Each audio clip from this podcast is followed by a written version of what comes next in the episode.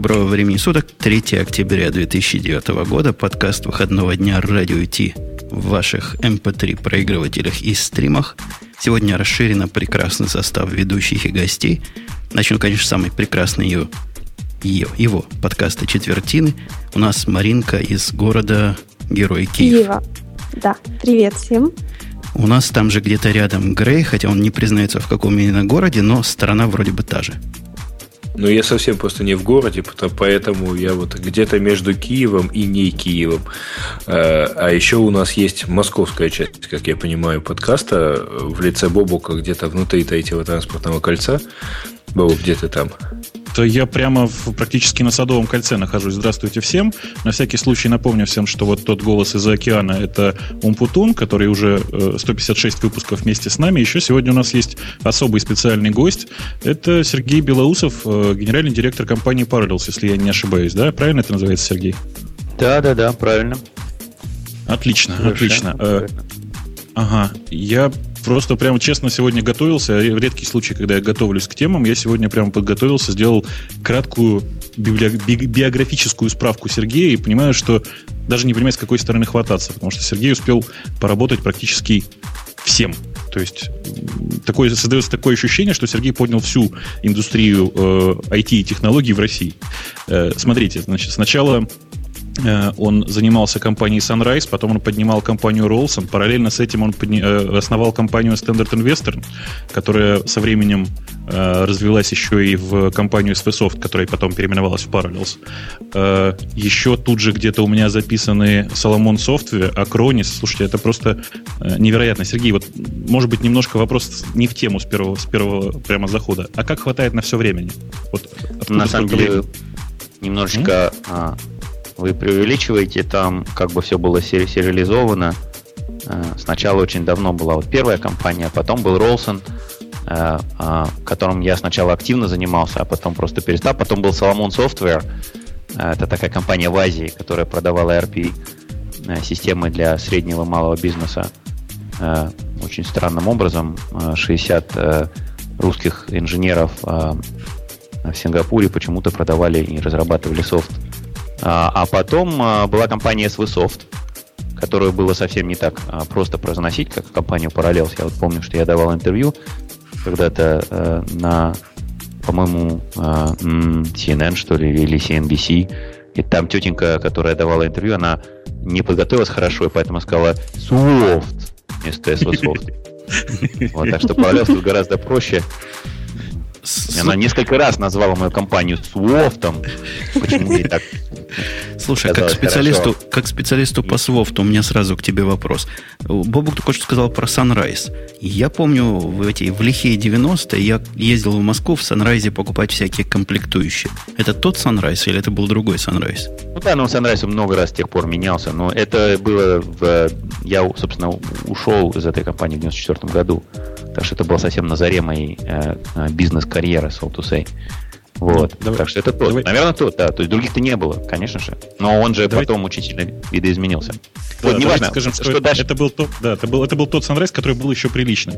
А, э, а вот как... SV Soft э, как бы превратился в две компании. Э, одна из них Parallels, другая Acronis.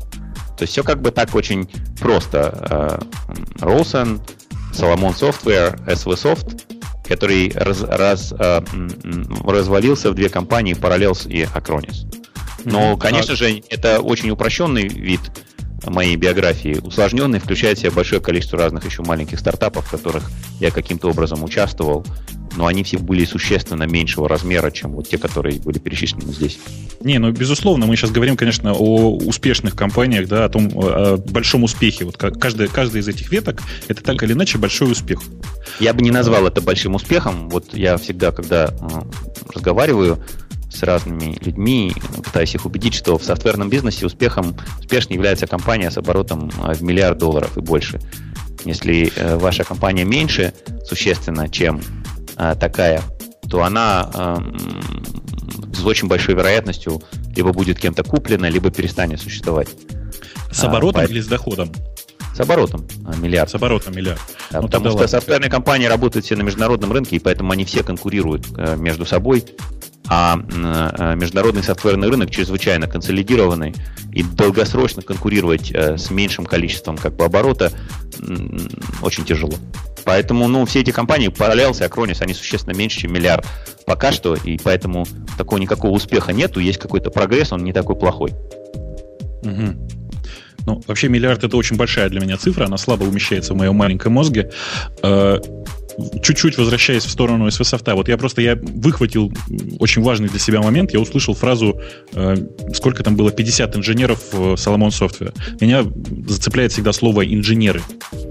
Вот эта формулировка, она, я ее слышу от Сергея не первый раз, и она, мне кажется, очень интересной и для обсуждения в том числе, потому что у нас, в принципе, в гиковской среде принято говорить программисты. Чем это отличается от инженера, Сергей?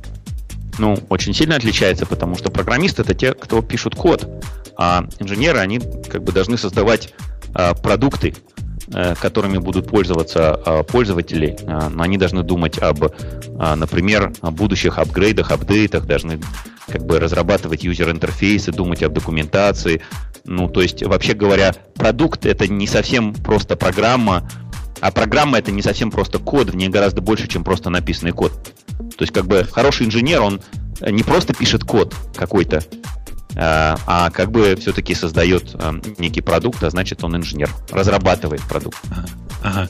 И чувствую, что... Ну, не, это, это, это, это умный разработчик. Как бы, э, э, оно подчеркивает то, что на самом деле Э, для того, чтобы разработать э, э, хороший продаваемый продукт, нужно гораздо больше, чем быть программистом. Так, так, так, подожди, подожди. С этого места я перестал понимать. Нужно быть умным программистом просто. То есть ты говоришь, что инженеры это те, которые на все руки со скуки?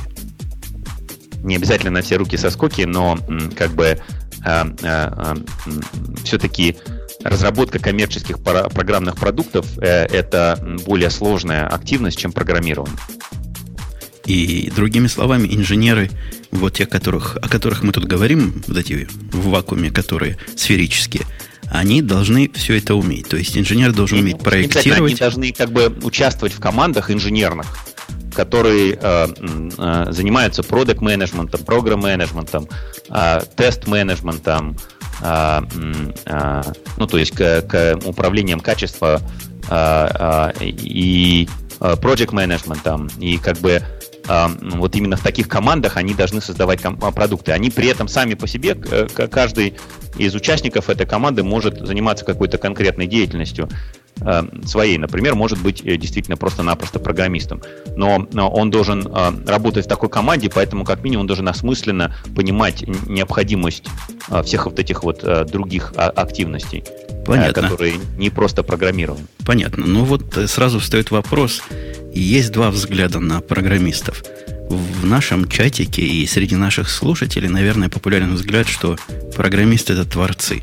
Мне кажется, то, что ты говоришь, и поправь меня, если я тут вру, программисты это работники понятного конвейера, то есть такие, как инженеры. У инженера есть гайка номер 25, которую можно вкрутить, распланировать, чтобы она вкрутилась в то отверстие, раз-два, мост или башня готовы. У тебя какие? Творцы или, или работники конвейера? Ну, как бы в разработке э, любого коммерческого э, продукта участвует много людей. И, э, ну, э, э, все, кто участвует, они э, участвуют э, и привносят какую-то творческую активность. К сожалению, это очень плохо, потому что если бы было бы гораздо проще, если бы, например, вот э, было бы как, э, бы как со строительством здания. То есть при строительстве здания творцом является только архитектор. Э, ну, может быть, немножечко еще управляющий проектом строительства, а все остальные просто вкручивают гайки. А с программным обеспечением все гораздо сложнее, и каждый как раз именно инженер, я тут э, почему-то мне кажется, что инженер это все-таки как-то более э, профессионально и хорошо, чем программист, э, участвует в творческом процессе. Просто по-разному. То есть, ну, я не, не могу, наверное, ответить э, на... Я буду по-китайски тогда, я же как бы э, сингапурец. Э, то есть на «вы». Э, не могу ответить на ваш вопрос э, точно, но как бы с моей точки зрения каждый из участников разработки про про проекта, он творит, но он творит в, команд в командном труде. То есть, возможно, часть его творения относится к тому, как лучше сделать именно гайку правильного размера, чтобы она аккуратно накручивалась, ее можно было и скручивать, и накручивать, ее нужно было редко смазывать и так далее. Это его творческая часть работы. И mm. чтобы не, не больше, э, больше творчества от него не надо, да? Но больше, не меньше, просто это как э, профессиональная футбольная команда. То есть, как бы каждый э, профессиональный футболист, он творец. И он хочет, может быть, быть одновременно и нападающим, и э, э, э, вратарем, и э, защитником, и полузащитником, и левым, и правым. Э, и бить и левой, и правой ногой, и выбивать угловые, но при этом на самом деле для того, чтобы команда могла работать, он должен выполнять какую-то свою роль. В, внутри этой роли он будет, может быть очень чрезвычайно креативным, например, очень быстро бегать по правому флангу. Но если э, команда будет неорганизована, и он будет как бы творить совершенно по всему полю, э, то это будет э, не команда, а бардак, и ничего не получится, она проиграет. А э, разработка коммерческого программного обеспечения это сугубо конкурентная активити. То есть все время конкурируют какие-то команды. Вот наша команда конкурирует с какой-то другой. Если наша команда будет играть хуже, то мы проиграем. Поэтому, в общем, можно так сказать, что да, больше не, не то чтобы не требуется, требуется, но как бы нужно, тем не менее, хорошо э, заниматься своей частью работы. Слушай, Сергей, э, о, слушайте, я наконец-то перешел с гостем на ты. Эм, о. А, а откуда взяться этим замечательным инженерам? Дело в том, что их ведь нигде не готовят. Нас... А, это вот очень хороший вопрос. И поэтому, собственно, наверное, э, сейчас э, именно э, и хорошее время получилось. Потому что, ну, откуда? Ниоткуда. Они получаются из опыта. Причем, естественно, в России гораздо меньше мест, где можно получить опыт. И поэтому, ну, было. И поэтому так не очень много, ну, даже среднего размера софтверных компаний – но сейчас уже все-таки э, опыт можно было получить, и, например, у нас или у Касперского. То есть это с опытом только. У нас, у нас просто прямо сейчас есть еще параллельно, вот кроме того, что мы разговариваем, есть параллельно еще и чат, да, где наши слушатели активно прямо сейчас обсуждают, что происходит. И они прямо вот некоторые в очень грубых выражениях говорят, что я не прав, и, конечно же, готовят. Мне это кажется, что то, как готовят в институте, там готовят именно программистов. То есть там готовят, там учат писать код. Э, а, собственно, не программированию, а тому, как разрабатывать программные продукты, у нас не учат нигде. И единственное, где можно научиться этому, это действительно на практике. Вот там у, у Сергея, у Parallels есть э, там небольшая база для подготовки э, грамотных специалистов. У нас есть небольшая там, школа анализа данных, у нас это у Яндекса в смысле. А, и каждые вот такие вот крупные компании, они очень стараются взращивать этот рынок грамотных инженеров для того, чтобы появлялись хорошие специалисты. Э, Да-да. Есть, есть, есть, Сергей, прямой вопрос. Как к вам попасть? Не, вот я сейчас хочу, ну, подать, по, по, послать давай, email, давай. На, наверное, jobs at parallels.com, причем Jobs в данном случае это не Стив Джобс, это просто работа. Но, как бы, э, я что хотел сказать, что на самом деле-то инженеров, э, их очень мало где готовят вообще. То есть это не, не то, что в российских вузах не готовят, но, в принципе, даже и в американских вузах вот эти вот эм, как бы программы по подготовке э, профессиональных э, разработчиков коммерческих продуктов, они появились не так давно. И э, единственная разница заключается в том, что, например, ну, опять-таки я сравниваю эксклюзивно с, америка- с американской ситуацией, в Америке там просто очень много компаний, где можно так поработать. А, то есть это как бы э, у нас просто немножко меньше компаний, ну, будет, наверное, больше в некоторый момент. Вообще, э, в принципе, э, все-таки, ну, это такая сложная, вот разработка коммерческого программного обеспечения, это такая сложное сочетание как бы ремесла с искусством, с наукой, что как бы вот так вот напрямую готовить людей, которые бы хорошо разрабатывали коммерческие продукты, кроме как опытом не очень хорошо получается. Но сейчас, наверное, это уже гораздо более формализовано. Ну, вот смотри, я, сейчас мы еще попробуем узнать, интересно, как это на Украине выглядит. Потому что Маринка у нас, насколько я понимаю, училась чему-то такому. Я прав, Маринка? Да, да, я училась программированию, то есть компьютерным наукам. И чтобы там нас учили особо программированию, нет, нас не учили, у нас были лекции, да, там по C, по Java, но толку от этого было практически никакого. То есть те ребята, которые вышли хорошими специалистами, действительно качественными как бы, специалистами, они этому учились либо задолго до института, либо параллельно, как бы абсолютно не касаясь обучения. Поэтому а чему учили в институте, собственно? Вот были ли какие-то профилирующие специальности, чтобы человек, выходя, уже имел хоть какое-то представление о том, что такое э, инженер в области, в области software development? Ну, в принципе, нет. Ну, то ну, есть, вот, нет. Мне, Мне кажется, мне кажется, что эта ситуация совершенно, совершенно типовая, и не только на Украине так, но и в России совершенно так же. Да, есть отдельные институты, в которых готовят чуть лучше, есть институты, в которых не готовят вовсе, но без практики, без того, чтобы прийти в какую-то компанию и начать там хоть как-то работать, хоть кем-то, вы э, не получите того набора знаний, который нужно для того, чтобы быть э, хорошим инженером. Да, Я соб... позволю себе вклиниться. А, Давай. По-моему, мы немножко путаем. Мы просто все привыкли использовать э, название инженер э, в том виде, в каком, ну вот, советский инженер, там, на 125 рублей, там, и больше я не получу, и все такое прочее. А в действительности, наверное, здесь правильно вспоминать старое звание инженера. Это там, высококлассный специалист, то есть вот как это было в десятых годах 20 века, высококлассный специалист, у которого даже свой вагон, если он там а, куда-то едет и так далее, в мундире с бородкой клинышком и все такое прочее, но вот это некая там вот элита знаний и так далее. Вот, наверное, таких инженеров э, имеет в виду Сергей. Наверное, про них вот таких инженеров надо воспитывать. Но они в любом случае не, тут не э, бородка и мундир, они, наверное, не самым главным являются. Нет, хотя, ну, бородка, мы знаем, у кого бородка вещь. в области разработки программного обеспечения. Вагон, вагон самое главное. У вас у каждого вагон, есть, Сергей, свой вагон? Важно, с чем вагон. Вот. А обязательно, э, но просто разница именно в том, что просто люди должны э, разрабатывать продукты, которые будут продаваться, покупаться, поддерживаться, переводиться на разные языки. И это э, немножко более сложная активность, чем написание какой-то программы на каком-то конкретном языке. Но на самом деле тут еще некое свойство нашей системы образования. То есть, наверное, это не секрет, что э, большинство э, людей, которые заканчивают американские вузы, они сначала заканчивают бакалаврскую программу, какую-то достаточно general, а потом а, работают где-то сколько-то лет, например, 4 года, а потом идут на мастерскую программу.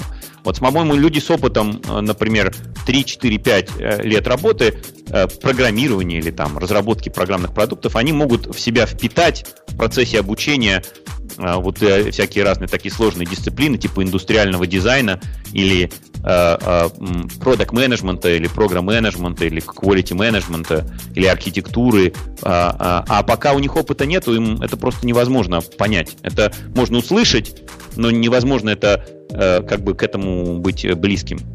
А ты не согласишься разве с тем, что я не знаю по поводу русских бакалавров, давно их не видел, но местные американские бакалавры это какой-то дикий кошмар. Я не знаю, чему их там учат, но все без исключения, которые приходили ко мне после вот этой первой ступени обучения, они в принципе не знают ничего и не умеют ничего, то есть имеют действительно какой-то дженерик подход, и, наверное, при терпении и времени их можно научить. Но с магистрами другая беда. Они много чего знают, они умные. Но идея в том, что в программировании, вот в этой инженерии, которую ты называешь, писание кода не главное, вот это до них не доносит. Ни один из тех, что приходил ко мне, понимал, не понимал, в принципе, что поддерживать программу это ну, чуть ли не более важная вещь, делать ее поддерживаемой, чем ее написать. Да, я, я про это и говорю, что это не относится к нашему образованию, а, а относится вообще к образованию программирования. Разработка коммерческих программных продуктов – это некая новая дисциплина. Фактически коммерческие программные продукты появились в большом объеме, условно говоря, ну, 25 лет назад, да. А, то есть до этого они были в маленьком объеме.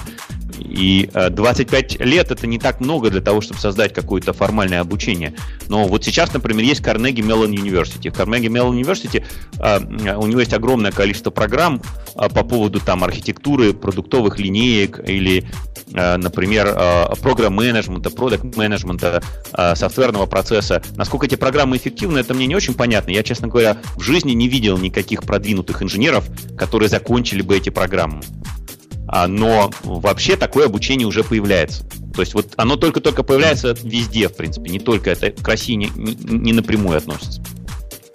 Вот. Слушайте, мы, мы очень глубоко увязли, да, увязли в этой, в этой интересной очень теме, она очень большая, э, и про нее можно говорить несколько часов. Давайте я все-таки попытаюсь нас вернуть как-то в лоно э, IT и всего такого, может быть, через какую-то странную промежуточную тему. У меня прямо вот сейчас вот в, на моем мессенджере целых четыре человека, которые требуют рассказать историю про э, SW Software и B-Inc. Э, я, насколько помню, SVSoft в свое время был дистрибьютором э, BIOS в России, да? Ну да, SVSoft, ну не SVSoft, а нечто, некий э, э, кусочек, э, нек, некая компания, которая, или группа людей, которая каким-то образом принадлежала SVSoft, занималась перепродавцом э, э, операционной системы BOS и в России, ага. и в Азии. Ага, mm-hmm. я вот мне просто интересно твое личное отношение. Как, как вообще возникла такая идея, чтобы заниматься этой, в общем-то, довольно гиковской операционной системой? Она тогда, и даже тогда она была гиковская, что я уже не говорю сейчас. А, там идея возникла очень просто. Там работал некий такой человек, э, Дима Будько, который был одним из главных там архитекторов э, сетевых, а, и он при этом был моим однокурсником. Э, и я просто с ним э, как бы поддерживал какой-то контакт, а также с его женой, которая была э, даже одногруппницей моей в физтехе. Угу. И как бы, ну, вот я узнал, что они существуют, и ну, как-то заинтересовался. Понятно, понятно. Они давали все... такие пламенные речи, говори, рассказывали про то, как они, э, какую они замечательную имеют операционную систему, которая э, лучше всего работает с медиа и вообще, э, ну, как бы оттуда и возникла попытка дистрибуции. Ага. И, э, я правильно понимаю, что вообще вот очень много сейчас в бизнесе строится вокруг тех связей, которые были наработаны в свое время в институте. Я так понимаю, что это МФТИ, да, все?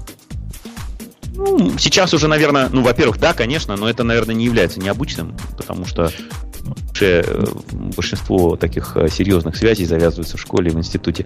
Но сейчас уже меньше, сейчас уже, в принципе, как бы у нас э, существенно расширился количество вузов.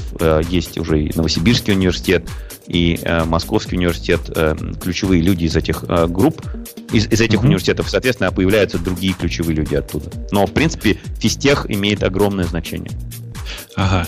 Значит, сейчас начнется маленький кусок неприятной темы, потому что я вспомнил внезапно, внезапно про, про Новосибирск, новосибирских людей, и просто народ требует высказать свое негодование э, с вопросом, когда будет э, разработана нормальная замена плеску. Конец цитаты.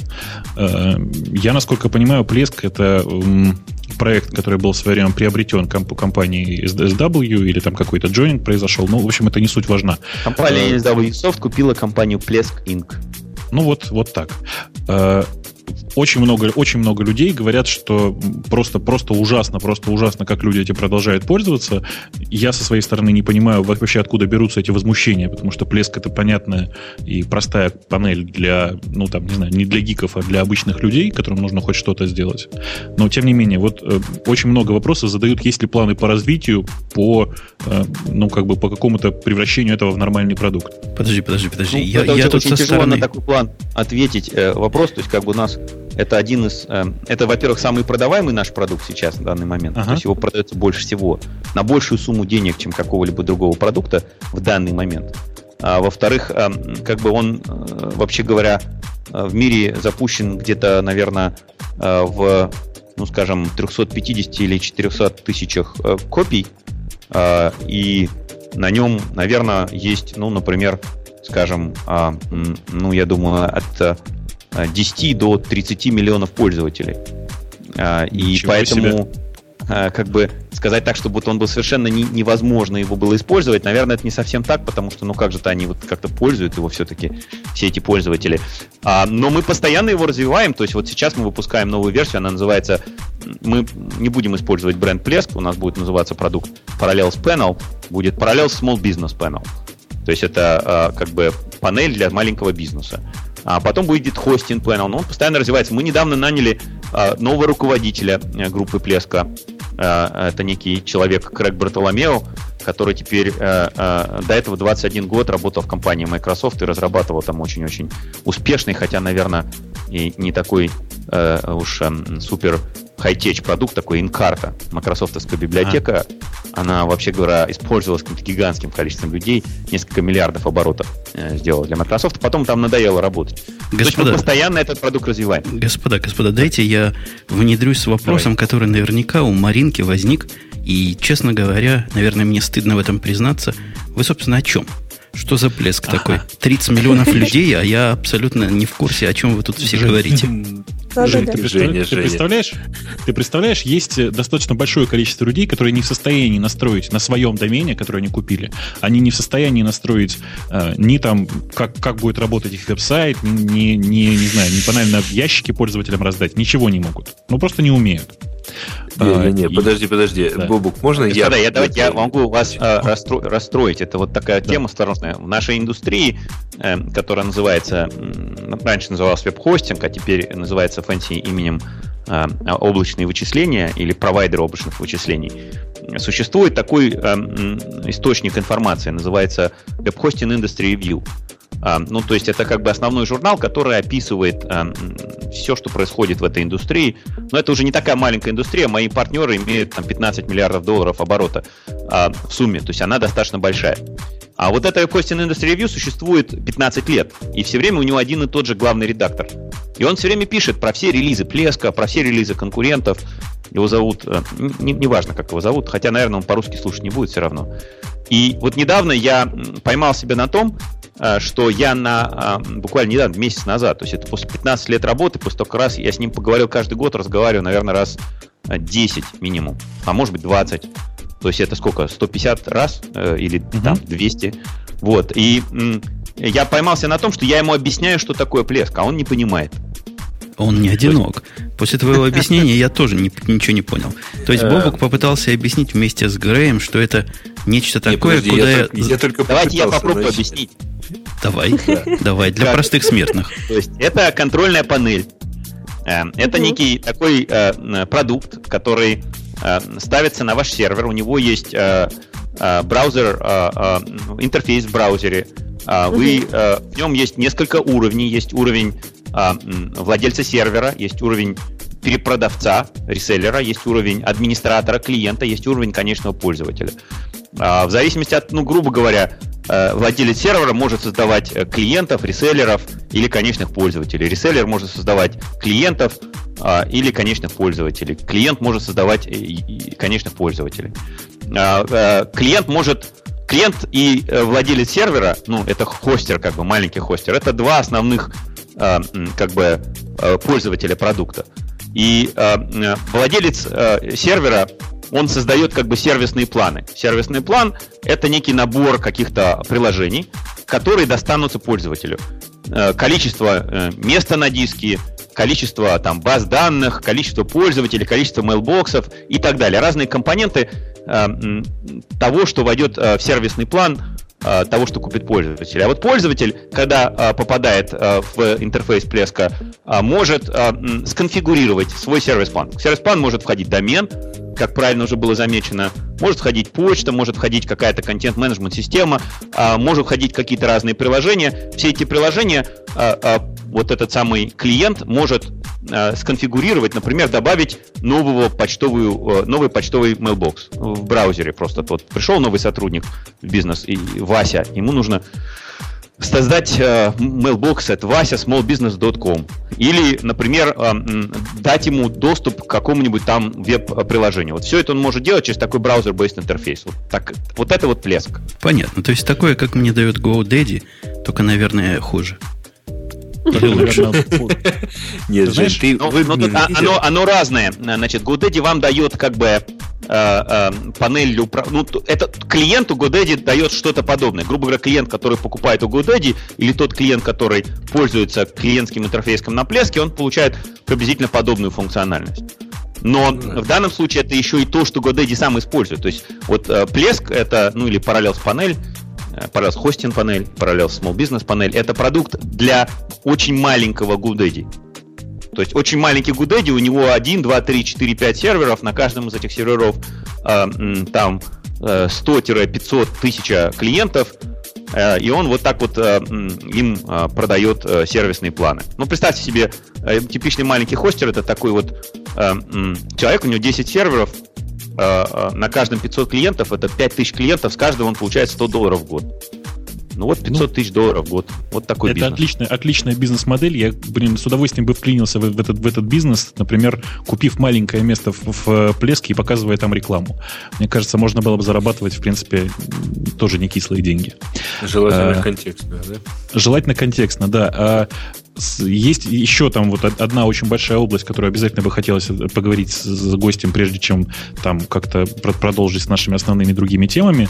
Эм, у Parallels, в принципе, есть э, два больших, наверное, крупных направления, которые гиков, вот на, нашу, нашу непосредственную аудиторию больше всего интересуют.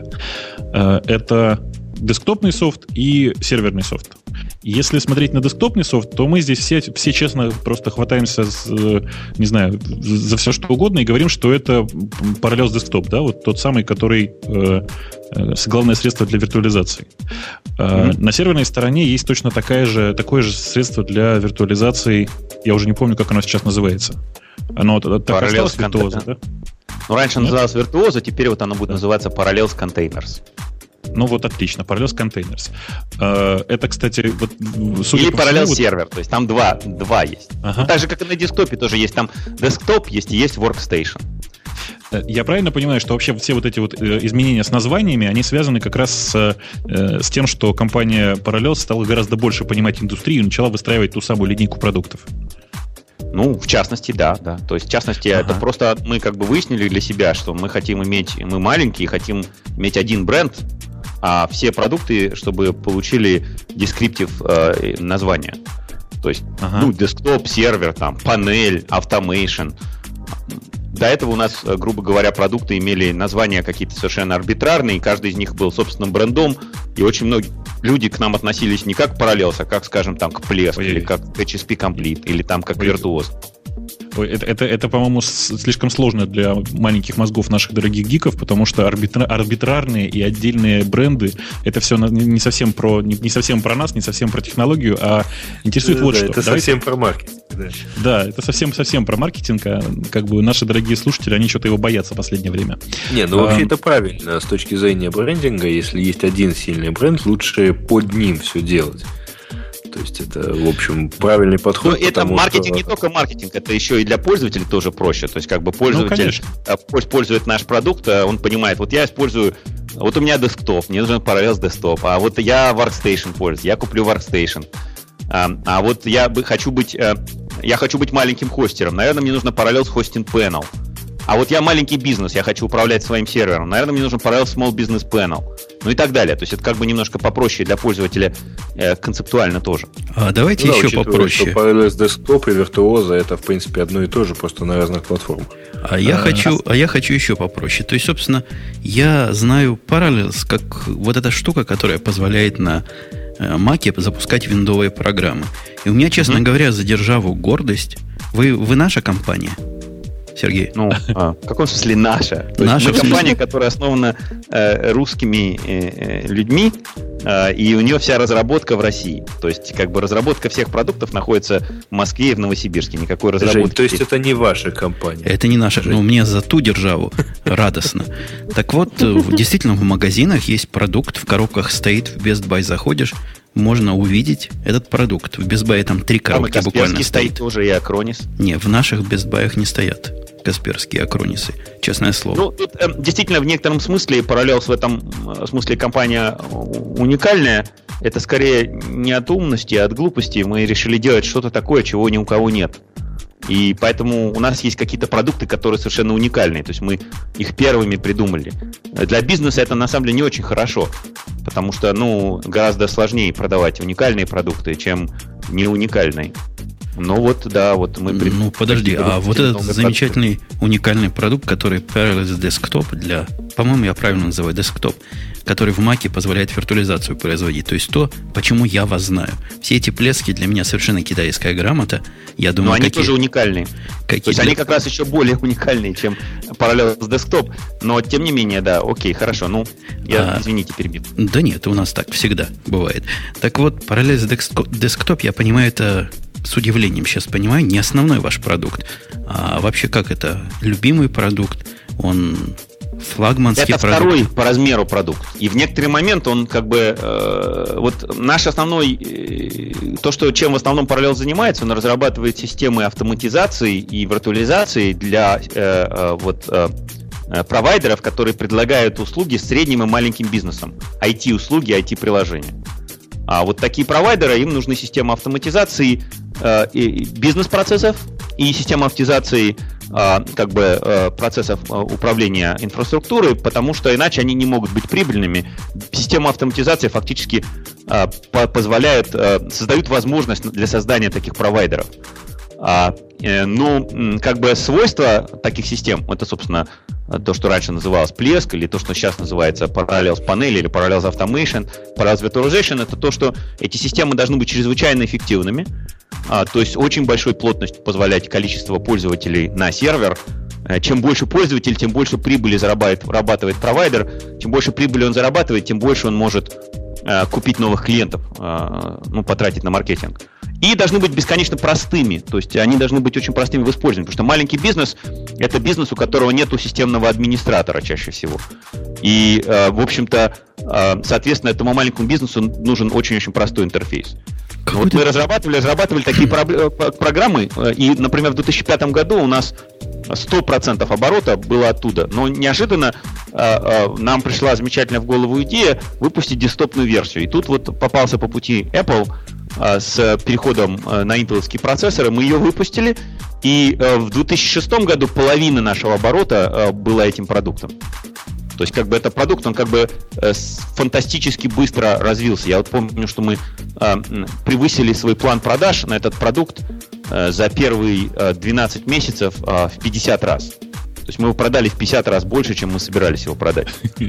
Слушай, а не кажется, вот я, простите, я, когда мы эм, внезапно при программировании вдруг у меня оказывается, что мой код в 50 раз более производителен, чем я задумывал, то я начинаю задумываться, что, наверное, что-то неправильно я задумал. Э, не было вообще подозрений, что что-то тут не так? Потому что в 50 раз превысить план, это, может быть, план был недозаказан, что называется? Не, ну просто планы любые на новые категории продуктов, и они, вообще говоря, э, берут с потолка и не имеют отношения к делу. А, То ну, есть просто окей. так получилось. Просто был какой-то минимальный план, а оказалось, что можно много продать. Но надо заметить, что все равно это рынок, э, вот наш основной рынок, наши основные продукты, они намного более это ну, на, на несколько порядков больше по размеру рынок. То есть, ну, Сергей, а как связано то, что вот по десктоп, он же, по-моему, во всех Apple Store там по, всем, по всему миру стоит. Да. Это, это все-таки тоже маркетинговое какое-то достижение, да? Оно тоже оказало на эти 50 раз свое влияние. Ну, маркетинг, э, опять-таки, э, любой продукт, э, даже очень нужный, его нужно маркетировать, к сожалению. И или к счастью. Э, я уж не знаю, как это больше нравится. Ну, для меня, как маркетолога, конечно, к счастью, потому что зарплата же есть. Да, да, да. И, соответственно, ну, тут и маркетинг, и sales, и э, э бизнес-девелопмент. То есть здесь очень много разной работы для того, чтобы он э, везде действительно попал в магазины. И эта работа далеко не закончена, ее нужно все время продолжать чтобы он попал э, лучше в больше магазинов, чтобы Apple более активно убеждал пользователей покупать маки э, вместо не маков и на них ставить десктоп. Но кроме того, сейчас мы уже выпустили версию этого продукта на Windows и на Linux, и для High Performance Workstation, то есть он как бы существенно расширился. И это да, это любимый продукт тоже. Это продукт, который мы тоже любим. Дайте я все-таки немножко меда разбавлю в этом повествовании. По-моему, показательно, для меня показательно, вот, Сергей, когда ты перечислял все эти области, про саппорт ты не сказал ни слова. Можно я немножко вас погноблю? Ну, можно, конечно. Я просто вопрос. хочу э, сказать Кто меня очень важную вещь, что с моей точки зрения э, плохой саппорт, э, он все-таки бывает только, когда у продуктов неадекватное качество. То есть проблема саппорта это всегда проблема качества продукта. Не-не-не, я столкнулся, я просто свою историю я уже рассказывал, но поскольку у нас тут такой уникальный гость, я тебе повторю. Я, честно говоря, когда купил Parallels, давным-давно, по-моему, версия 1 была, какая-то уж совсем уж дремучая, год, не год, полтора назад, года, может даже два, я понятия не имел, что продукт с нашими корнями. И, видимо, поэтому я ожидал от технического саппорта какой-то адекватной реакции. Имел с ним м, сомнительное счастье общаться и удивился. Настолько удивился, что в подкасте сказал, неужели там наши люди? И мне сказали, да-да, там действительно наши люди. То есть я ваш саппорт вычислил по реакции. Когда мне совершенно ну, почти послали с моим вопросом. Угу. Ну, что же вы хотите? Ну, смотрите, на самом деле тут все очень просто. Саппорт, он всегда пропорционален количеству пользователей. Это же активность такая, э, которая... Вот вам приходят саппорт-тикеты а, и саппорт-звонки. А, и если у вас 50 раз больше пользователей, э, то с большой степенью вероятности вам нужно в 50 раз больше э, саппортеров. И поэтому это можно даже вернуться к моему ответу или замечанию по поводу популярности продукта. Мы просто а, в 2006-2007 году никоим образом не могли себе представить, что мы способны продать такое количество копий. И заскейлить саппорт-организацию, кстати говоря, в Новосибирске, а, находящуюся, было очень сложно, и поэтому, например, сейчас у нас саппорт уже распределенный, то есть он а, в меньшей степени в Новосибирске, он в большей степени а, а, в Индии, там, ну и каких-то других стандартных таких местах, потому что там можно быстро набрать э, саппортеров, а в Новосибирске просто быстро набрать хорошо говорящих по-английски э, и сервис-ориентед людей, которые будут готовы никого не посылать, э, очень, э, очень тяжело. И вот. Так что, меня... наверное, сейчас просто стал лучше. Позвоните еще раз. Я, я не звонил, я писал письма, но хотя мой опыт был такой сложный. Собственно, на меня где сядешь, там и, и встанешь, поэтому, когда мне нахамили, сказали, что сам дурак не знаешь, как Ubuntu свою настраивать, я все-таки дошел до какой-то девушки, которая мне адекватно все ответила. То есть есть там, и есть там люди, которые понимают, но вот этот ответ меня, как человека, который последние много лет в заграницах живет, поразил самая темечка. Потом же и моего начальника, который пытался звонить с вопросами своими, и его тоже послали. И я надеюсь, что оно сильно улучшилось, потому что ну, у меня отторопь взяла от э, такого стиля общения с заказчиками. Это ужасно. Ой, что же делаешь? Так... Понимаете, это на самом деле, я боюсь, что э, саппорт это не свойство, э, не, не идеальный саппорт, это не свойство э, э компании с российскими корнями, это просто свойство быстрорастущей компании. То есть это в любой быстрорастущей компании, компании есть огромное количество, огромное количество неработающих процессов. Это, с одной стороны, плохо, а с другой стороны хорошо, потому что их можно починить, и тогда станет лучше. А, неработающий я... могут быть finance, саппорт, все что угодно. Да, да. Я, я вообще хочу сказать, что неработающий саппорт сильно лучше, чем неработающий development, потому что когда продукт сам по себе хорош, то, в общем, до саппорта добираешься довольно редко. Я э, честно хочу сказать, что я саппорт Microsoft звонил, вот по памяти сейчас скажу честно, 4 раза. Э, и, в принципе, меня в глобальном смысле все устраивало, хотя, честно сказать, я не слишком активный пользователь продуктов компании Microsoft. Эм, Сергей, и как вообще... Это вот меня вполне устраивало. Да, у меня, у меня, честно сказать, последний, последний вопрос к гостю. После этого я могу честно сказать, что у меня вопросы закончились, я готов гостя отпустить. Значит, подожди, а, подожди, у нас еще да, вопросы да? есть э, там, где надо есть. А, подожди, значит, у меня вопрос очень простой. Как, как вы докатились до жизни такой, что начали распространять параллел вместе с Microsoft? В смысле, с э, Windows? Я просто ну, прямо сейчас нет? Вижу. Мы как бы э, хочу прямо сейчас сказать, что э, как бы самый лучший наш партнер э, это э, Microsoft и Apple тоже очень хороший партнер. Мы как бы э, платформа независимая компания. Э, мы производим некий софт, мы называем его Automation, как бы такой New Generation Management.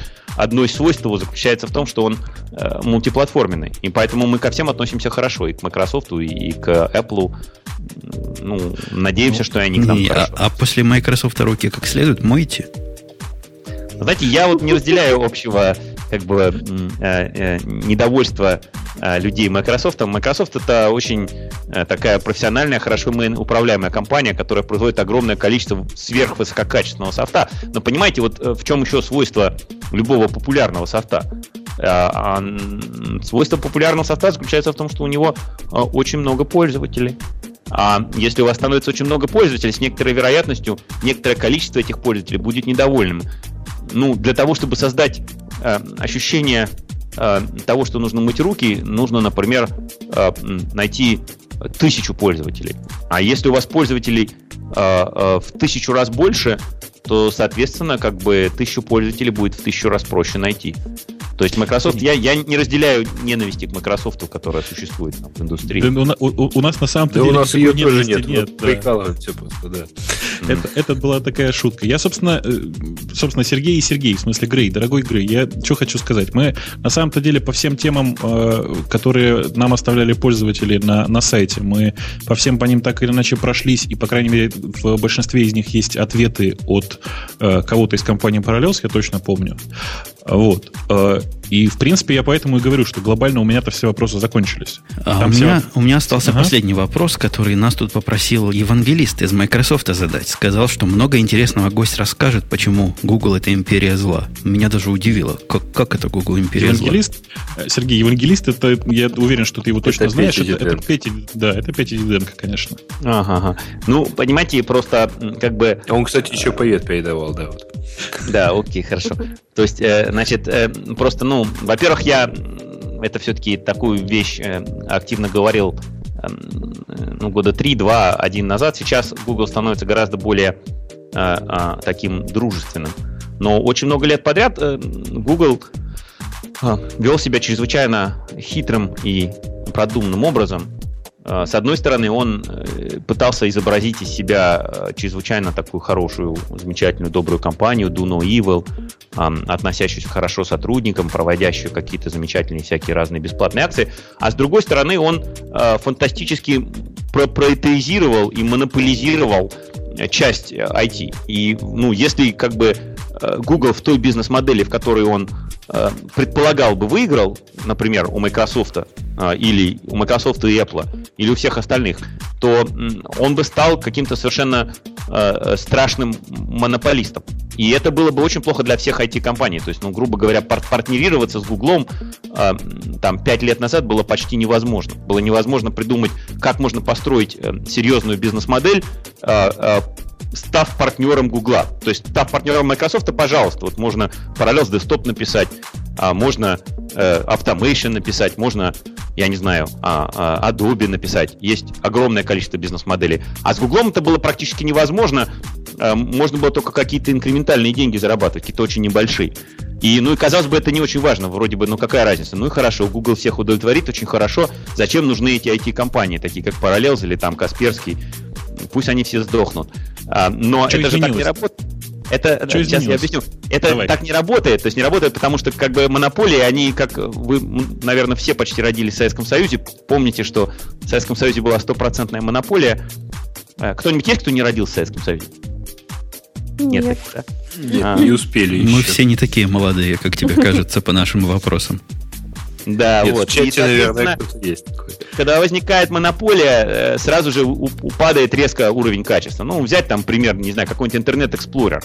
А, он, а, когда э, боролся с Netscape, активно развивался, потом победил и превратился в какой-то ужасный, совершенно неиспользуемый софт. Сейчас у него появилась конкуренция в виде хрома а, Firefox, вот я лично не пользуюсь Explorer, я пользуюсь Chrome, до этого пользовался Firefox. И он опять стал развиваться. И то же самое бы произошло с IT-индустрией. А что изменилось? Изменилось то, что Google э, понял, что ему все-таки выиграть у всей IT-индустрии не удастся, что это уж как-то слишком. И у него появились партнерские программы, э, вполне нормальные партнерские программы для реселлеров, для системных интеграторов и теперь даже для софтверных компаний. То есть можно э, теперь что-нибудь делать. Можно, может быть, можно будет построить какой-то разумный бизнес э, с Гуглом как технологическим партнером. То есть можно подытожить, что Google больше не такой уж дьявол, как был три года назад, и на этой оптимистической ноте завершить наше его гнобление. Ура, товарищи. Вообще, да, это... Да, я, думаю, так. Да, я, я особенно, честно сказать, не увидел, чтобы Google больше, больше стал открытым, хотя действительно у них появились активные программы по распространению, там, я не знаю, Google Toolbar и всяких таких, всякой такой мелочи. А, не, ну почему? Да. У них вот есть программа э, для как бы реселлеров, у них есть, э, опять-таки, программа технологических компаний. Реселлеров я могу чего? просто привести Реселлеров чего? Я что, имел встречу реселлеров ага. Google приложений или реселлеров Google веб-сайт сервиса. Ну, прямо ага. такой хороший открытый он, конечно, не стал. Он стал просто лучше, он стал двигаться в этом направлении. Но просто я могу привести пример. То есть где-то э, пять лет назад я имел э, встречу, я как по-русски-английски говорю, но у меня была встреча в Гугле с какими-то достаточно там важными людьми, а, не могу сказать кем, я им пытался сказать, ребята, я там предлагаю automation для хостеров, хостеры продают веб-сайты, веб-сайты рекламируются в Гугле, давайте мы проинтегрируем э, наш automation с вашим э, Гуглом. И чтобы было очень легко рекламировать веб-сайты на Гугле э, тем, кто купил веб-сайты uh-huh. у моих хостеров. А мне Google сказал, нет, мы не будем это говорить. Я говорю, как, почему? Ну, это же хорошо. Они говорят, ну, знаете, в нашем будущем хостеров нет. А как это нет хостеров в нашем будущем? А так, э, все хостится у нас. Ну, концептуально, концептуально сказали. Все хостеры умерли, и все реселлеры. Сейчас такого уже нет. Сейчас Google уже э, с нами пытается работать э, вполне по-нормальному. И с хостерами пытается работать. То есть вот такая вот аттитюда, что в будущем не будет ни реселлеров, ни интеграторов, ни хостеров, ни софтверных компаний, а все будет в Гугле, такого вот аттитюда больше нет. То, то есть, то есть секунду, то есть Google предполагал, то есть Google предполагал, что порно-сайты будут хоститься прямо на Гугле? Ужас. Может быть, для порных сайтов они бы оставили какое-то место. Э, Какой-нибудь отдельный Google, да. Какой-нибудь отдельный Google. А вот оставили бы Yahoo. Понятно. Например, это же медиакомпания Yahoo. Большое вам спасибо, Сергей, за, собственно, за визит, за интересную беседу. У нас очень много технических людей, которые кричали «Ай-яй-яй, какой ужас!» Говорят не про технологии. Ребята, привыкните уже к мысли, что э, софтвер, что, что разработка сайтов, что любой, любая технологическая вещь — это не только э, код. Это еще и менеджмент, это еще и бизнес, и про это тоже нужно думать. Скажу страшное слово, это инжиниринг, да? Да, ну, именно пометуя с того, с чего Технич, техническая сторона, она тоже очень сильно важна, но как бы в, во многих случаях нужно думать не только о технической стороне. Еще раз огромное спасибо, Сергей. Я думаю, что мы там дальше потихонечку будем пытаться м, разговаривать на наши другие темы уже без вас. Очень-очень большое, большое спасибо за действительно очень интересную беседу. Э, я на всякий случай еще скажу, что, в принципе, нам тут компания Parallels обещала 10 э, лицензий на Parallels Desktop, которые мы, соответственно, раздадим нашим дорогим а мы слушателям. Вроде, да, это же уже запрувили, то есть Юля да. должна передать. Да, собственно, Юля, Юля все передаст, и мы это, соответственно, все раздадим, как, как, как и обещали, собственно. Э, все, большое спасибо, Жень. Да, там, спасибо, да. гость дорогой. Приходи еще, если позовем. Спасибо. Спасибо большое, Пока. было, кстати, спасибо. очень приятно. Угу. Пока. Да, был гость, нет гостя, и хорошо таки поговорили, несмотря на, на всякие на всяких отчип, отчипенцев. Тут, кстати, был, была реплика, которая, мне кажется, комплиментом, хотя автор мне видится в виде наезда ее опубликовал. Говорит, напоминает выступление Торвальдза в Гугле. Нет. Ребят, а знаете, знаете, что, что больше всего мне напомнил этот гость сейчас? Этот гость э, больше всего мне напомнил приход другого нашего гостя, Степы Пачикова. Вы помните? Э, человека из Evernote. Вы да, да, поймите, Он тоже поймите, так пожалуйста. развернул совершенно в другом направлении. Конечно. Вы поймите, пожалуйста, что, что люди, которые приходят к нам в шоу, это действительно очень интересные, очень важные люди, которые, которых лично мне слушать бесконечно интересно. Э, то, что, то, что, да, то, что, то, что вам это показалось не слишком техническим, ну, привыкайте к мысли, что не все, не все в мире только техническое. Это тоже про интернет, тоже про технологии, просто немножко с другой стороны. Да, и ну, не забывайте, что 10 лицензий на, собственно, Parallels это 10 лицензий на Parallels. Которые на дороге не валялись. Я ни разу не видел, чтобы валялись. Э, тема, мы как-то к Гуглу начали переходить, и есть у нас, опять же, праздничная тема. Слушайте, а что, у вас есть какая-нибудь гипотеза, чего у них все день рождения вместе? Вот у меня, например, все дети примерно в одно и то же время родились, все два – то есть наводит на какие-то мысли. А то, что все эти IT-компании из выпуска в выпуск э, Ты знаешь, у меня тоже дети родились примерно в одно и то же время, у них там неделя разницы. Но я подозреваю, что с этими IT-компаниями все гораздо проще. А, понимаешь, все с каникул вернулись. А, то есть тут не надо хитрить и 9 месяцев назад отнимать и понимать, что ж там такое было. То ли света в доме не было, то ли телевизор не работал. Женя, вот, вот сразу, сразу видно, что ты работаешь в индустрии, которая не связана с простыми пользователями в интернете. Потому что простые пользователи в интернете, начиная с сентября месяца, они вот с сентября по декабрь, они в среднем удваиваются по количеству. То есть эм, сентябрь месяц это, место, это месяц, когда максимально активный рост пользователей происходит. И, конечно же, конечно же, легче всего запустить было любой проект именно в сентябре, чтобы почувствовать, какой... Представляешь, вот э, есть две модели, да, запуститься в например, в мае или запуститься в сентябре. Как, как выглядит запуск в мае? Ты запускаешь какой-то продукт, туда приходит, там, не знаю, 10 тысяч человек, и потом все уходят. Ну, потому что, понятно, лето да? Потому пришло. что лето, лето, и никому ничего не интересно. Как, и, соответственно, у тебя вся мораль падает. Как ты запускаешься в сентябре, ты запустился, и оно как поперло вверх. Ну и что, что оно растет вместе с общей интер- аудиторией интернета? Зато как оно поперло. И Нет, это если кто не понял, речь идет о том, что на прошлой неделе исполнилось 11 лет Google. А, собственно, удивление Жени связано с тем, что э, на, на предыдущей неделе э, исполнилось, соответственно, 12 лет Яндексу и 13 лет Рамблеру. То есть угу. явно заговор мировой, вы все поисковики заговорились между собой. Хотя я не знаю, Рамблер поисковиком ну, нормально как? называть? Не все сговорились и не все поисковики, да. Не все из тех, кто сговорились, поисковики уже. Среди нашей аудитории, я зуб даю, нет таких, которые не знают, кто такой Google. Потому что если есть, брысь из нашего чата, вы не наши слушатели. 11 лет назад... Брысь к нам в чат, вы правильные наши слушатели, да. Иди, идите, идите вы все в Яндекс тогда, если вы не знаете, кто такой Google. Так, я прошу не ругаться в прямом эфире. 11 лет назад Google... А, а что значит он создался? Это они чего-то запустили или зарегистрировались? Кто-нибудь представляет, что эта дата 27 сентября означает? Но они зарегистрировали домен в этот день. Нет, точнее, они 15 э, числа, 15 сентября зарегистрировали домен, а затем они, ну, собственно, основались, по-моему, в этот день они сняли э, гараж у вот той знаменитой Слушайте, девушки по имени Сюзанна, по-моему, да? Все, все гораздо проще. 20, почему 27 сентября? Потому что именно 27 сентября появился логотип Гугла вот практически в таком виде, как мы его знаем сейчас. То есть вот эти самые разноцветные буквы. Э, и, соответственно, э, этот момент считается моментом рождения компании Google такой, как она есть.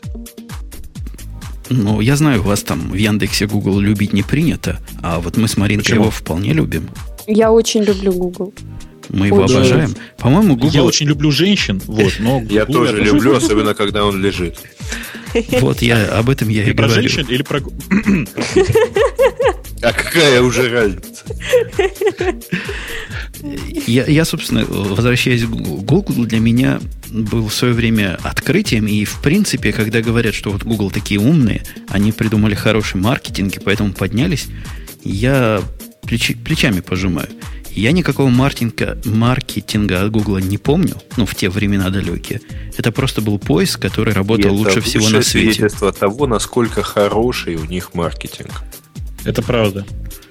Женя, кстати... Никто не знает, что у них есть маркетинг. И это означает, что там действительно э, один-два гениальных маркетолога, которые вот это все так придумали и вбили э, всему миру в голову вот это самое word of mouse и так далее. То есть а, но там есть действительно несколько гениальных и вообще и при этом достаточно очевидных ходов, а, которые были вот в какой-то момент сделаны. Они не имеют никакого отношения к качеству поиска, там, к продукту, к, к do not evil и так далее. Как, как же не имеют? Я в то время искал Яху, по-моему, или еще каким-то позорищем. Или Безусловно. В какой-то момент, подожди, а в какой-то момент на Яху появился поиск Гугла. Не-не, я это было. Я начал Гуглом пользоваться, когда мне кто-то по работе сказал, о, есть такие, такой молодой движок, который вроде бы чего-то ищет. Я пошел посмотреть, он действительно искал лучше их всех взятых вместе. Мне кажется, это чисто техническая победа, хотя, возможно, за ней стоит какой-то хитрый и бэкграундовский маркетинг. Жень, а в каком году это было, ты не помнишь? Ну вот 11 лет назад, небось, и было. Я помню, они тогда были совсем-совсем маленькие, и я про них рассказывал другим. То есть была такая э, peer-to-peer маркетинг от меня другим, а другим еще к другим. И вот так все мои знакомые про него и узнали. Кстати, сейчас в школах вот э, вместо того, чтобы обозвать там, ну ты Вася, ну ты там, ну вот в младших классах особенно, сейчас говорят, ну ты Google. Так что я думаю, что это огромная победа. Маркетинг. Надо им подкинуть нашу любимую э, Гаиш, надо подкинуть им любимую нашу альтернативную транскрипцию, ну ты гагл. Ну, я как-то я как-то не, не очень не разделяю альтернативность этой транскрипции, потому что уже пол интернета так говорить неинтересно. А, если вернуться к чуть-чуть к маркетингу Гугла, вообще там, там история смутная, потому что вообще-то у них была и телевизионная реклама, и, и наружка была, и они очень активно вообще пиарились, и, и на форумах они пиарились в то время, и больше того, я сейчас страшное скажу, в юзнетах они пиарились, представляете? Я, ну, правда, вот это у меня есть прямо письмо, с, пиарное письмо из Юзнета с э, пиаром Гугла. Другое дело, что никто не мог, в общем, доказать, что это именно Google и пиарится. Э, и в то время еще такое слово спам не, ну, очень кроме, кроме того, в 2003 году Google прошелся, запуская AdSense, Google прошелся по всем абсолютно мелким и не очень порталам, и не порталам, а каким-то специализированным сайтам и так далее, по крайней мере, в американском интернете, и продал им свой поиск со своей контекстной рекламой. они тогда на перегонки буквально с Yahoo подписывали контракты, там, например, с Yellow Pages.com э, и так далее. При этом Google был одним из первых, опять-таки, на перегонки с Yahoo и Увертюрой, тогда купленный Yahoo, которые ходили по производителям компьютеров, например, Google, по-моему, подписал с Dell, а, с Sony и с еще с несколькими производителями а, контракт о том, что, а, во-первых, все там программные продукты Google будут присутствовать на э, там, ноутбуках и персональных компьютерах, которые выпускаются этими вендорами, и плюс к тому э, дефолт поиск на Windows, который ставится на этих системах, э, будет опять-таки вести на Google с их э, контекстной рекламой. То есть вот это вот тоже маркетинг, просто про него там знают только специалисты, но реально человек, покупая, например, Sony Vaio, открывал ноутбук, включал его и получал полный набор сервисов Google и Google в качестве стартовой страницы, Google в качестве дефолтного поиска и все такое прочее. Слушайте, а чем, чем мы занимаемся? О чем, о чем мы говорим? Мы прямо сейчас занимаемся маркетингом Гугла. Мы за наше шоу уже раз 50, наверное, если не больше, сказали слово Google. И у меня вообще есть предложение поздравить компанию Google с, с э, при, прикольной датой. В конце концов, им сегодня 11 Да-да-да, и пойти к следующей теме про Google. Да? да, да, и пойти к следующей теме, которая гораздо более, как мне кажется, интересна. Там есть э, что обсудить и про маркетинг, и про э, там, индустрию, и про инженеров, э, потому что случилось страшное наконец-то. Наконец-то ребята решили, что сервис Google Wave может быть доступен не только разработчикам, но и конечным пользователям. Угу. Но мне он недоступен, потому что мне, несмотря на регистрацию, инвайта не прислали. Поэтому мне как-то обсудить нечего. И мне, и мне, и мне. У меня к Google, который нас наверняка слушает, есть два требования. Во-первых, дайте нам всем по приглашению, а во-вторых, да, да, да. верните наши 400 долларов. То есть, если они начнут обсуждать вопрос по 400 долларов, ты поймешь, что по, по первому пункту у них возражений нет. Именно так. 100 тысяч приглашений они раздали. Опять же, мы с Греем не попали в число счастливчиков. А там нету приглашений от пользователей. По-моему, только Google рассылает пока, я правильно понимаю? Мы не там, можем попросить там, аудиторию. Я читал, там странная схема. Там даже если пользователь дает инвайт кому-то, то это все становится в общую очередь инвайтов и когда-нибудь действительно пойдет. Но еще Нет, слушайте, пишут, ну... что пользователи, которые получат инвайт, смогут выбирать своих знакомых, которые в будущем получат приглашение для тестирования. То есть, видимо, они собираются расширять круг тестировщиков в зависимости от результата этого тестирования. Но может быть и нет. Мне понравилось вот тут вот, в той статье, которую, Жень, ты поставил из CNews, это то, что главная задача Google понять, как люди будут применять эту систему на практике. То есть, по-моему, это такой uh-huh, идеальный uh-huh. манки-тест. Вот дали э, пишущую машинку и посмотрим, получится у него войну и мир, да, напечатать у, у этих 100 тысяч человек или нет. А, собственно, это не печатная машинка. Мы пытаемся тут уже какое шоу подряд понять, собственно, о чем мы говорим. И не одни мы в таком недоумении. Технически говоря, о чем? О чем? Google Wave это что? Это нечто, Бобук, ты знаешь, нечто это что? Это нечто, которое даже трудно с чем-то сравнить. Смесь бульдогов с носорогами разных мастей. Тут вам и как бы чатик, и как бы имейл, и как бы вики.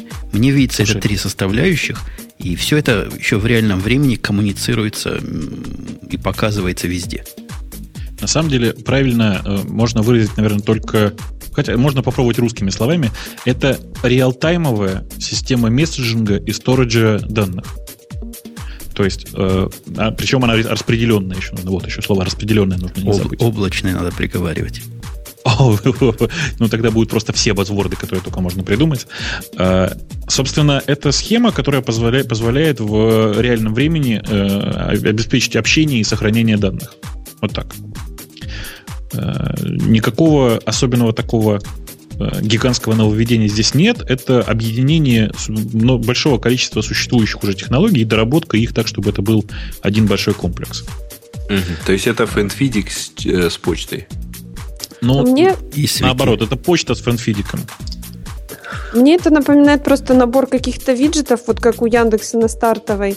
А, можно себе там настроить всякие, там тут же и погода, тут же и новости, только как бы, ну, гугловское все, собственно. Ты знаешь, как, как у Яндекса на стартовой, так на всякий случай есть такая, такой сервис iGoogle который... Ну да, да, да. Ну, собственно, как и у Гугла на стартовой. Ну, да, да.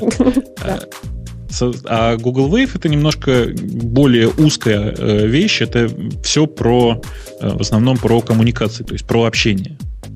А они сами его позиционируют как нечто, не они сами, кое-кто из них самих, как нечто, что заменит электронную почту. И, в общем, что-то в этом есть. Электронная почта – странное весьма явление, вы должны согласиться. И как-то сегодняшним э, реалиям мало отвечает. То есть, если представить себе нечто, что объединит Твиттер, электронную почту, систему хранения документов, систему общения людей и общую работу над документами и какими-то проектами, это было бы интересно. Хотя я заходил в Google Wave, я уже рассказывал, наш любимый аноним дал мне свой логин, я поигрался, остался с чувством сильного недоумения. Это что, дозаеваю, перефразируя нашего гостя, который только что ушел. А в будущем Гугла нет Твиттера.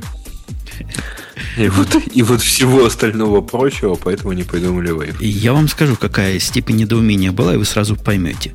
У меня примерно такое недоумение было, когда я первый раз на MySpace попал. Мне так, кажется, это ну... говорит обо всем. Хотя очень может быть, что это я такой дурной, и я не понял сразу все этой фишки, и в будущем сильно пойму. И очень может быть, потому что и Твиттер мы не сразу а, разнюхали, ну и многие другие сервисы поначалу гнобили. Он кажется чрезвычайно гиковским. Он кажется, FriendFit по сравнению с ним это просто смех. Это детский сад.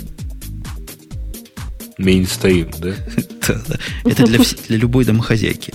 Ну, поглядим. Надо, наверное, больше народу туда, надо больше... Мне не час с ним поработать, а, допустим, три часа. И, может, тогда и что-то пойму.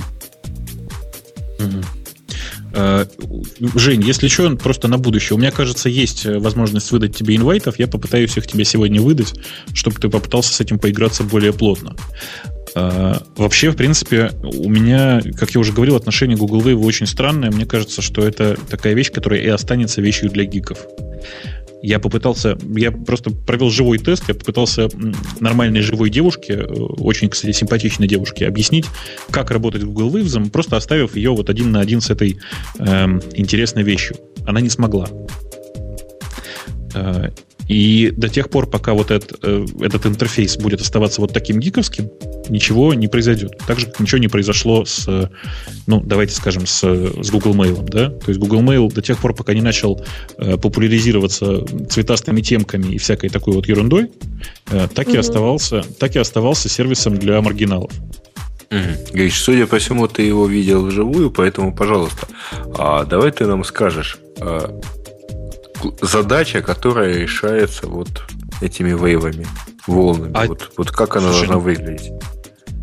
Какую задачу решать? Ну, такую же, как почта, например. Ну, вот, любое, любое общение. Ну, вот мы, любой... мы все втроем, там, вчетвером а, имеем эти аккаунты, ты нам хочешь что там, показать, написать ну, и так далее. Я, да, я, я беру и пишу, я беру и пишу в, прямо в Wave, типа, в котором вы, в котором вы все находитесь, какое-то сообщение, оно появляется у вас.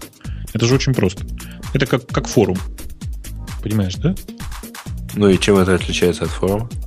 Так ничем, еще раз. Чата, еще раз. Письма Только... с э, копиями всем нам, да? Ну смотри, это смесь, получается... смесь всего того, что ты сказал. То есть оно просто как чат происходит в реал-тайме, прямо на ходу. И, и тебе не нужно ставить три приложения отдельных на компьютере, их запускать, а ты заходишь на одну, я так понимаю, страничку, у тебя эти все там 3-4 и еще плюс форум приложений, ну еще плюс веб как бы форум, да, у тебя оно все есть внутри. Нет, так подожди, а, мне не нужно таить приложения, мне достаточно вполне письма. Ну, письмо не всегда хорошо. Письмо хорошо, когда отложенная реакция, допустим, допустима. А когда тебе надо мгновенно, у тебя есть мессенджер. Вот уже два приложения, которые вместе совместить. А когда нам надо вместе над документом с тобой, Грей, поработать, мы бы запустили, например, Google Docs. Или там альтернативу от Lotus, которая у нас там в темах была или еще чего-то. Ну, нам трудно про это сейчас сильно судить, потому что из всех, как следует, видимо, только Бобук на это смотрел. А вот о чем мы можем поговорить, это Ну, мы можем обо всем поговорить, но кто-то из вас, господа, по-моему, Бобук, судя по стилю, приложил замечательную статью флемообразующую. Удивительно, как Это я ее я. пропустил. Это ты, Грей. Бобук, ты видел Да, да, это, да. это? Она, причем я поразился, что у нас есть грандиозное количество тем про это тоже. С другой стороны на это посмотреть. Статья Эм. достаточно бредовая, которая, назыв- на мой взгляд, которая называется «Проблема открытого кода». По-моему, какой-то квинтэссенция и концентрация всех глупостей в эту сторону когда-либо сказанных. Так ты объясни про что? Некий, Да, некий, там ссылочка есть у нас в этим. некий доктор технических наук, доктор, не абы кто, программист и создатель языка QI. Что за язык такой? Тишина в студии. То есть, наверное, известен ему и его семье. Марк Та- Тарвер. Тарвер. Да. Он рассуждает довольно в большом количестве буквок, которые, видимо, вы не осилили, Бобук, с Маринкой, о том, почему ПО с открытым кодом – это зло. Я понял. Я на самом деле читал эту статью. Э, Если я не ошибаюсь, в ней еще Столман, да, в качестве Да, иллюстрации был. Э, Да, я читал эту статью э, и хочу сказать, что большая часть этой статьи представляет собой смесь полного... Сейчас попытаюсь. Смесь воды 50%, значит, а 50% воды, а 50% полного булшита. Как вам такая формулировка?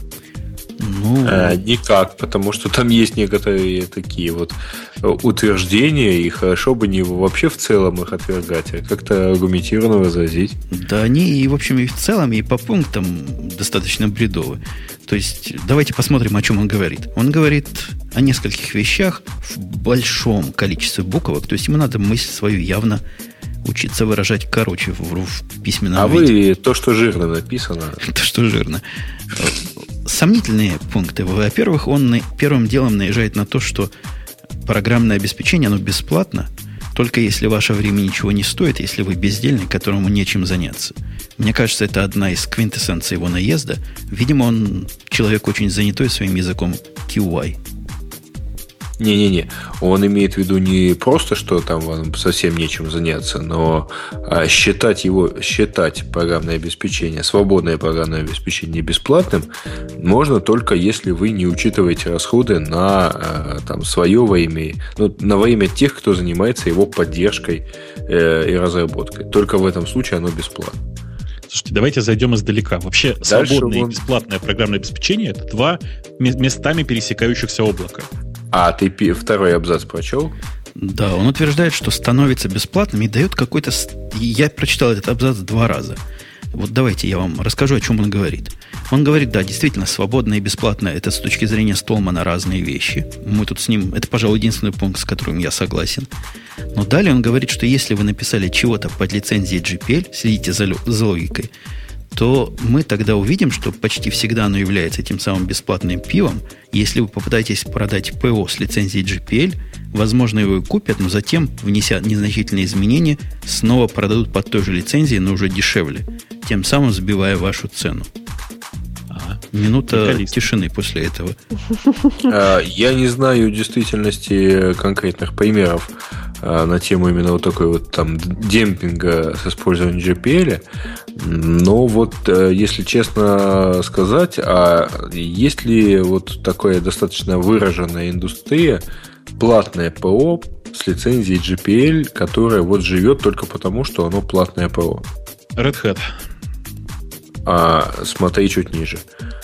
А не надо смотреть чуть ниже. Еще раз. У него абзацы опровергают друг друга местами, понимаешь? Точно. И мало связанное вообще... Я мысль основную не увидел. То есть вот эта посылка о том, что происходит демпингование, и вы встречались с этим? Бобук, ты видел такое? Кто-то взял... Что, что взял? Red Hat сделал CentOS, и этим Red Hat цену сбил. Если он это имеет в виду, то, видимо, он четко не понимает, о чем речь идет. А вы понимаете, да, что вы а, сейчас подтверждаете еще один абзац из его э, статьи? Ну да, у него есть железный абзац, что что open source, с open source не говорю, у них свое. Понятно, это абзац железный. Не-не-не-не-не-не. А у вас э, там в ответ на возражение, что вот какие есть коммерческие продукты под GPL, вы называете один продукт, а в действительности, а вот а второй, третий, пятый, да я могу, QT, 20. Я могу и QT назвать, я могу и JBoss назвать. И просто списку их нет числа. MySQL. Postgres. То есть, ну, ну MySQL-то бесплатен. Ну, так почему здесь бесплатен? MySQL не бесплатен, неправда. Есть коммерческий продукт, который плати и бери. Вот я начинаю платить. Он, еще тут большой пункт у него есть, я бы сказал бы пунктик, о том, что бесплатное ПО плохого качества. И... Ну, неправда. И это, и это тоже близко к истине. И... Все ПО ужасно. Точно. Весь, весь софт полное Э, короче, вот смотрите, там вот все, что, все, что здесь не касается ПО, это вода, а все, что про ПО, все полный булшит. Потому что ПО само по себе в массе своей полный булшит. 90% софта, написанного людьми, э, ну, не юзабельно совершенно.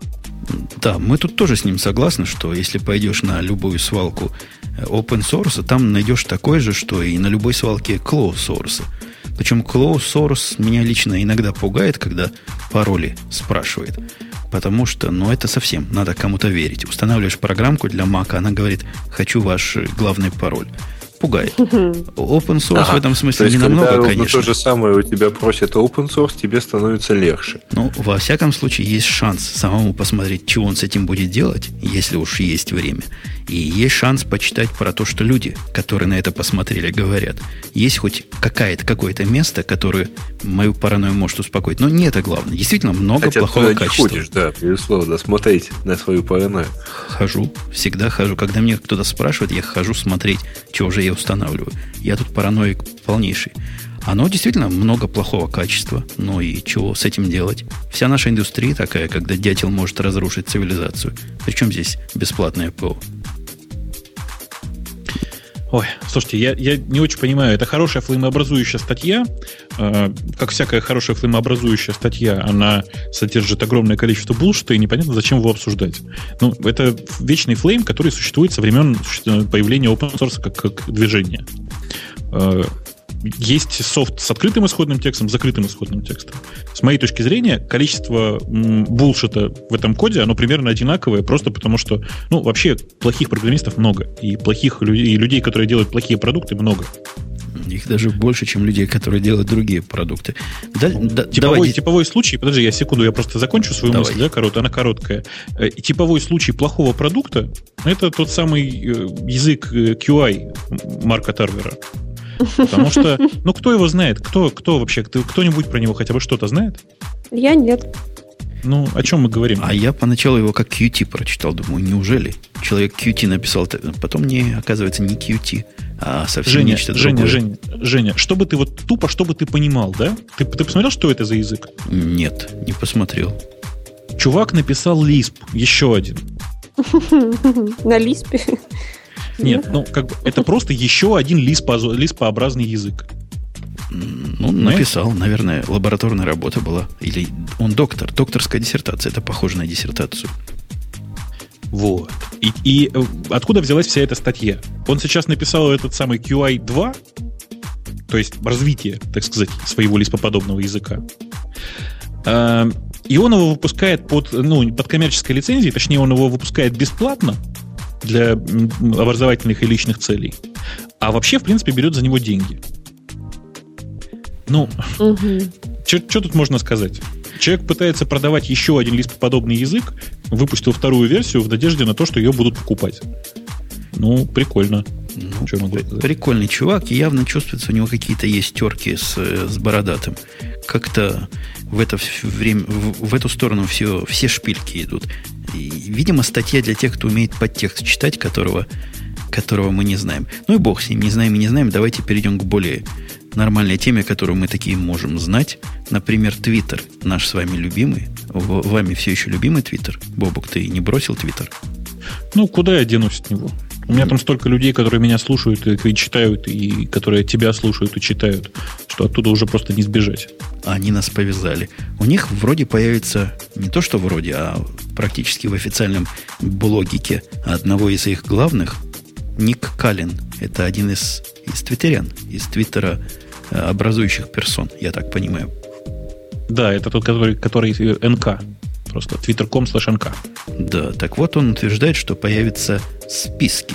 Говоря по-русски, а не по-русски листы. Лист появится там, которые, в общем, еще более по-русски говоря, видимо, группы представляют собой. Угу. Да, Это есть. очень удобно, мне кажется. Я бы хотела... Это то, что давно ждали все-все-все. Это то, что давно ждали те, у кого много читателей. Давай по-другому скажем. Читателей или много тех, за кем ты читаешь? Зачем мне читатели а, объединить тем, группу? кого ты читаешь. А, нет, кого ты это, читаешь.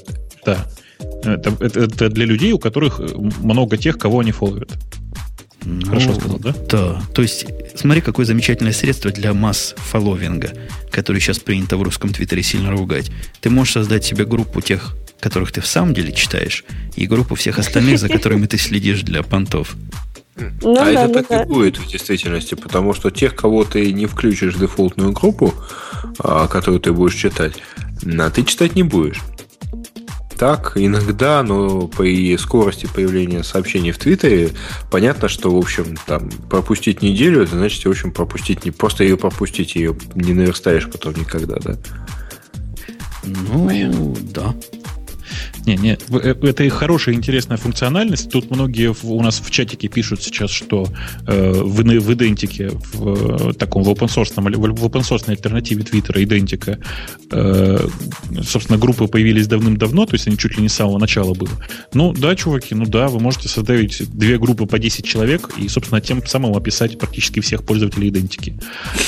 Э, это очень... Нет, ну там, там побольше народу, ну, в общем, да, у меня была такая альтернатива. Ну, решение, Решение групп, в принципе, сегодня есть. То есть у меня есть три группы вот прямо сейчас. Потому что у меня есть три аккаунта. Один радио Ти, один основной, один с которого я читаю новости. Я вот так группы себе представляю. Хотя, конечно, сложность всем им сразу написать, если там кто за этими моими группами следит, за этими моими аккаунтами, это проблема. Ну вот... Ты, главное, это эти не назови в прямом эфире, потому что тогда у тебя будет вот там ровно столько же, сколько на основном аккаунте. Э, да, э, э, это да. Будут писать туда ответы. Ну, хорошо, Слушай, если появится, то, наверное, радость будет нам всем, но надо давай, будет ждать, пока клиенты все это добавят к себе. Давай, давай пнем все-таки ногой, давай пнем ногой этих э, замечательных разработчиков Твиттера. Э, я действительно не понимаю, где там техническая сложность была в том, чтобы реализовать эти самые группы с самого начала, ну или там на начальном этапе. То есть я понимаю, что они очень активно боролись с проблемой нагрузки и вообще пытались хоть что-то сделать с этим неуправляемым куском э, кода. Э, и теперь у них наконец-то появилась возможность добавлять новые фичи. Но смотри, два года прошло, да? Два года прошло с тех пор, как они начали э, что-то делать для того, чтобы э, у них была возможность наращивать функционал. Вот они наконец-то начали наращивать функционал. То есть, э, видимо, тем самым они утверждают, что они закончили все, решили все свои проблемы с нагрузкой. Э, мне не думается, что это уж такое техническое решение. Может, это концептуальное решение. Они ведь явно простые вот по определению. И этим прекрасны. Простота Твиттера, чтобы враги не говорили, как раз в его а, какой-то примитивности даже, не проста прелесть, в его простоте и примитивности. Улучшение. Вы помните, какая судьба постигла тот сервис, который Google купил? Который был как Twitter, только с шашечками, фишечками и джеком. Джайку? Джайку. Ну вот кто теперь этот Джайку знает? И Google от него отказалась, никто, и народу никто там. не знает. А было там решительно все, что можно себе придумать зато, в продвинутом Твиттере. Зато, зато Джайку теперь open source. In your face, как говорится. In your face. Да. Э, так вот, э, я, я правда, я хорошо понимаю, что это проблема ну, что проблема нагрузки как таковая, мне, как мне кажется, у них была решена, и теперь они занимаются э, новыми фичами. И мне кажется, что если они сейчас этими новыми фичами увлекутся, то ну, у них будет гигантская маркетинговая задача, как сделать так, чтобы не потерять старых пользователей и не отторгнуть новых. Вот история с, со списками, я уверен, что эти списки будут спрятаны глубоко-глубоко куда-то внутрь, что их не будет совсем видно снаружи. Мне, например... Не, ну, это ж такая, это ж фича, это же не изменение там, какой-то коренной логики. Ну, пусть они действительно всех добавят в бранч, который будет называться default, и мы ничего не почувствуем. Захотим новых веток наделать, наделаем себе новых веток. Будем ждать, пока запустят. Судя по темпам, как они запускают новые фичи, это будет совсем не скоро, и ни один радио IT с тех пор пройдет. Женя, Женя, вот чувствует, чувствуется, что ты сегодня плохо готовился к шоу, потому что ты сейчас аккуратненько, красиво сказал про новые ветки и упустил возможность пропиарить свой новый подкаст. А, ну, да, надо пропиарить. У меня есть подкаст, который называется «Гениальный UTP», то есть умпутуновский технический подкаст, который UTP умпутун.com, не для всех и не для каждого, так что не ломитесь его слушать. Мне самому там много чего непонятно, а вам будет, возможно, непонятно еще больше. Mm-hmm. Слушай, да, а, между прочим, аббревиатура напоминает Unique Trade Proposal, да? Уникальное торговое предложение. Вообще, в моей области UTP это означает совсем специальный такой околобиржевый термин, но потом-то я вспомнил, что UTP на самом деле, и нарисовал соответствующую иконку. По-моему, получилось концептуально. Ага. Эм, да. Да, давайте, давайте дальше потихонечку двигаться. У нас просто тема еще вагон, а мы говорим уже почти, уже почти много. Ну, темы у нас всякие интересные есть. Например, у нас была, если вы помните, такая соведущая в эфирчике, которую звали Лавале. Помните такую? Да. Ага. да. И у нее была фишка. Она кричала криком, когда мы говорили про маленькие мониторы. С тех пор у нас табу на маленькие мониторы, но, может, наша новая? Маринка не против. Я не против. Мне эта идея даже очень нравится по поводу маленьких мониторчиков. Может быть, ты подскажешь Умпутуну, что ему делать с его 7-дюймовым размером? Ну, это уже, во-первых, 9 дюймов. Монитора. Монитора. Во-первых, 9 дюймов, во-вторых, дешево, в-третьих, с камерой. Маринка, ну расскажи, о чем мы, собственно, тут пытаемся намекнуть. Мы сейчас говорим про отличные USB мини-мониторы, от, э, который называется Double Side. А, есть три, я так понимаю, вида модели. А, одна из них манюсенькая 7-дюймовая, 800 на 480 э, разрешение, она без э, камеры. Это все USB-шное, очень красиво, на такой волшебной подставочке.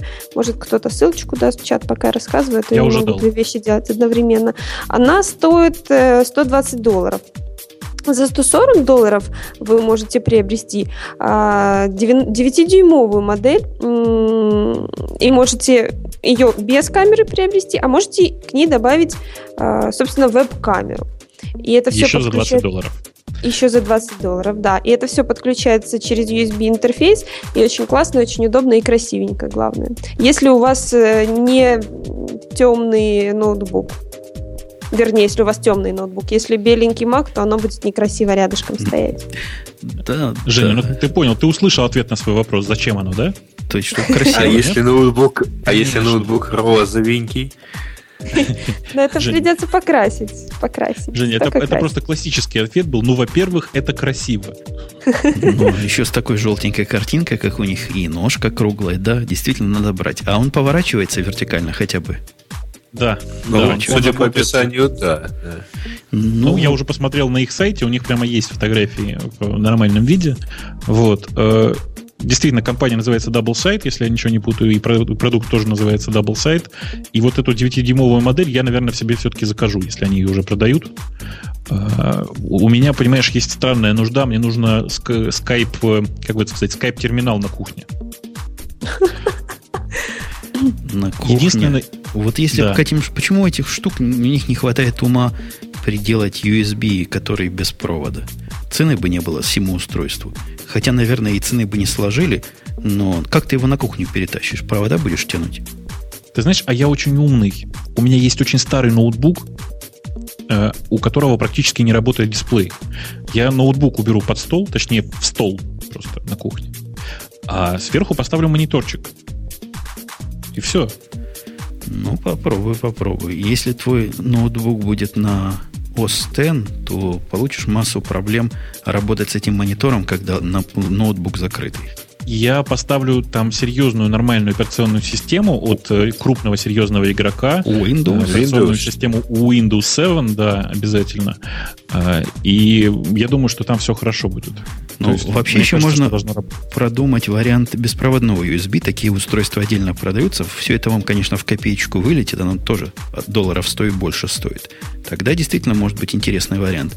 Вот эту штучку повесить, прибить в туалете, например и вот тебе все удовольствие будет вместе с необходимостью. Э, понимаешь, э, в, в принципе, в принципе, мне эта панелька нужна исключительно для того, чтобы это было красиво. Единственная претензия у меня к этому, к этому устройству заключается в том, что, я так понимаю, оно не, тачскрин. То есть мне придется вешать еще параллельно мышку. Ну, тачскрин есть от вот этой фирмы, которую я покупал. У них есть вариант с тачскрином. Там нет, конечно, камеры, и ножка не такая красивая. А все и остальное... стоит совсем других денег. Не, и стоит, стоит только же примерно около 180, по-моему, долларов. Что-то Нет, вот с, тачскрином, с тачскрином где-то в районе 300 было, я точно 300. помню. Надо с ними связаться. Мимо или Маймо, как это называлось. Надо связаться, попросить сделать скидочку для нашего подкастика. Слушай, да, вообще, мне кажется, это совершенно нецелевое использование всего этого хозяйства. То есть, какое-то, ну, очень странное использование. А То знаете, есть, использовать его знаете, где бы я использовала? А, я mm-hmm. бы использовала этот монитор вот э, на работе, где у меня стоит Windows XP, и где я не могу себе сделать несколько как бы, да, виртуальных десктопов. И вот такой вот мониторчик очень бы пригодился. вот вынести туда что-то отдельное, что-то нужное, например, ту же почту, которую хочется проверять вот так постоянно, не переключаясь между окнами корпоративную, а вот так отдельненько, чтобы стояло. Ну, я сейчас вот, так, э, вот оказалось. Давай я как практик скажу. Я, я сейчас тоже строю. Достаточно подключить просто монитор. Во-первых, это ага. да. Во-первых, нет, я не нашел ни одной причины, почему этот монитор лучше обычного. Я только нашел причину, почему он хуже. То есть для почты он слишком маленький, и все там слишком мелко. Если его рядом ставить, все время надо фокусировку зрения менять. Для всего остального, например, вывести туда Твиттер, ну, тоже не очень понятно, а зачем туда выводить. Короче говоря, ни одной причины, почему бы вот это, а не нормального размера второй монитор, если у вас есть его возможность подключить, но за исключением того, что это, конечно, красиво, я не нашел. Ну вот смотри, например, тот же Твиттер, ну на работе, если кто-то подойдет и посмотрит тебе в монитор и увидит его в большом, это как бы, ну, ты что, не работаешь? Да нет, работаю. А так он у тебя стоит вот где-то ниже, да, и ты его можешь даже с собой как бы заслонять. Под, под стол, столом действительно прикрутить. Под столом, да. Вот. А вторая как бы проблема – это рабочее место. То есть если дома ты себе можешь сделать рабочий стол такой, как ты хочешь, ну и может быть ты на работе можешь, но не все могут, а тебе дают небольшое пространство, и тебе его нужно использовать как бы оптимально. И лучше поставить маленький монитор, чем второй огромный, потому что все остальное у тебя заложено какими-то папками, бумагами, либо столик совсем манюсенький, что туда только маленький влезет. Да, я уверен, твоя проблема решается. Просто если такого нет, быстро бегите и патентуйте вертикальным расположением мониторов. Один как-то на другой водрузить, Будет, да. по-моему, хорошо. Ух ты. Понятно. Это не патентовать, но как-то прикрутить действительно надо. Маинка, а что касается желания постоянно проверять почту, то ты лучше от него избавься. Это правда не то, что не стоит монитора. Это избавление от этой привычки стоит так много всего, что вот э, правда сэкономишь себе на еще один монитор. Есть Нет, отдельные клиники, которые, да, которые лечат от, от синдрома нажимания F5. Угу. Грей, Грей, мы с тобой Нет, обязательно а... соберемся и вот про это в подкасте в нашем про GTD поговорим. Почему почту не надо проверять вообще никогда? Ну, в общем, да, примерно как-то так. Ну что? Нет, дело в том, что... Но ты учти, что мы все обещаем, да обещаем. Ну, да. Оно, мы... оно классно ее не проверять, но когда тебе по работе как бы нужно знать, когда тебе пришло письмо, тебе просто приходится кликать, потому что у тебя нет даже этих э, виртуальных десктопов, чтобы переключиться нормально. Или не выскакивает, как в маках, что у тебя вот новое сообщение пришло. То есть там ничего не так, происходит, тебе э, просто... Небольшой этот, как это, спойлер спойлер на тему GTD. Маринка, а если у тебя стоит проверка почты на а, там, каждые 5 минут, например, автоматическая, это означает, что ты 12, часов, 12 раз в час отвлекаешься от основной работы. А, и, учитывая то, что ты э, на нее тратишь там как минимум минуты две, да, на то, чтобы прочитать и так далее, угу. это означает, что половина времени рабочего ты тратишь на, просто на, вот, на вещь, на процедуру, которую ты э, вполне можешь делать за 10 минут. Но вместо этого ты на нее реально тратишь 4 часа рабочего времени из 8. Ну вот и подумай, надо тебе это каждый раз проверять, каждую минуту или каждые пять минут. Или ты можешь проверять ее раз в час, например. И по теме, надо нам оно или не надо, я вас перевожу в новую совершенно область странного. Фирма, от которой такого не ждали. От кого вы ждали неограниченных дисков? Скажите на букву «Г». Правильно? На букву Г? На букву Г. Отлично. На букву Г. Гробокс нет. Мы, мы, мы бы все это могли ждать, от, например, от замечательного Гугла. Практически неограниченное хранилище, которое... Все... Нет, не Google, а не, наоборот, McAfee теперь раздает буквально всеми почти за даром онлайновое хранилище данных. онлайновое хранилище вирусов. Ага. Почему же вирусов?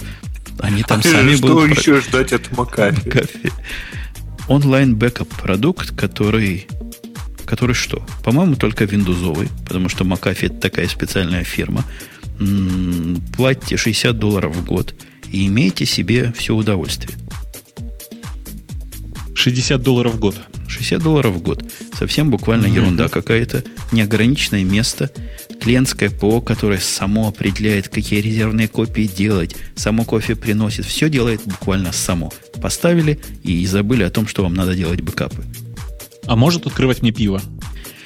Но это будет стоить еще 20 долларов в месяц. Ну, вот так всегда на опциональных услугах, да, зарабатывают. Э, вообще, давайте вот... Сегодня у нас весь подкаст, он какой-то немножко про бизнес. Смотрите, люди за 60 долларов в год предлагают вам неограниченный объем диска. Э, где здесь подвох?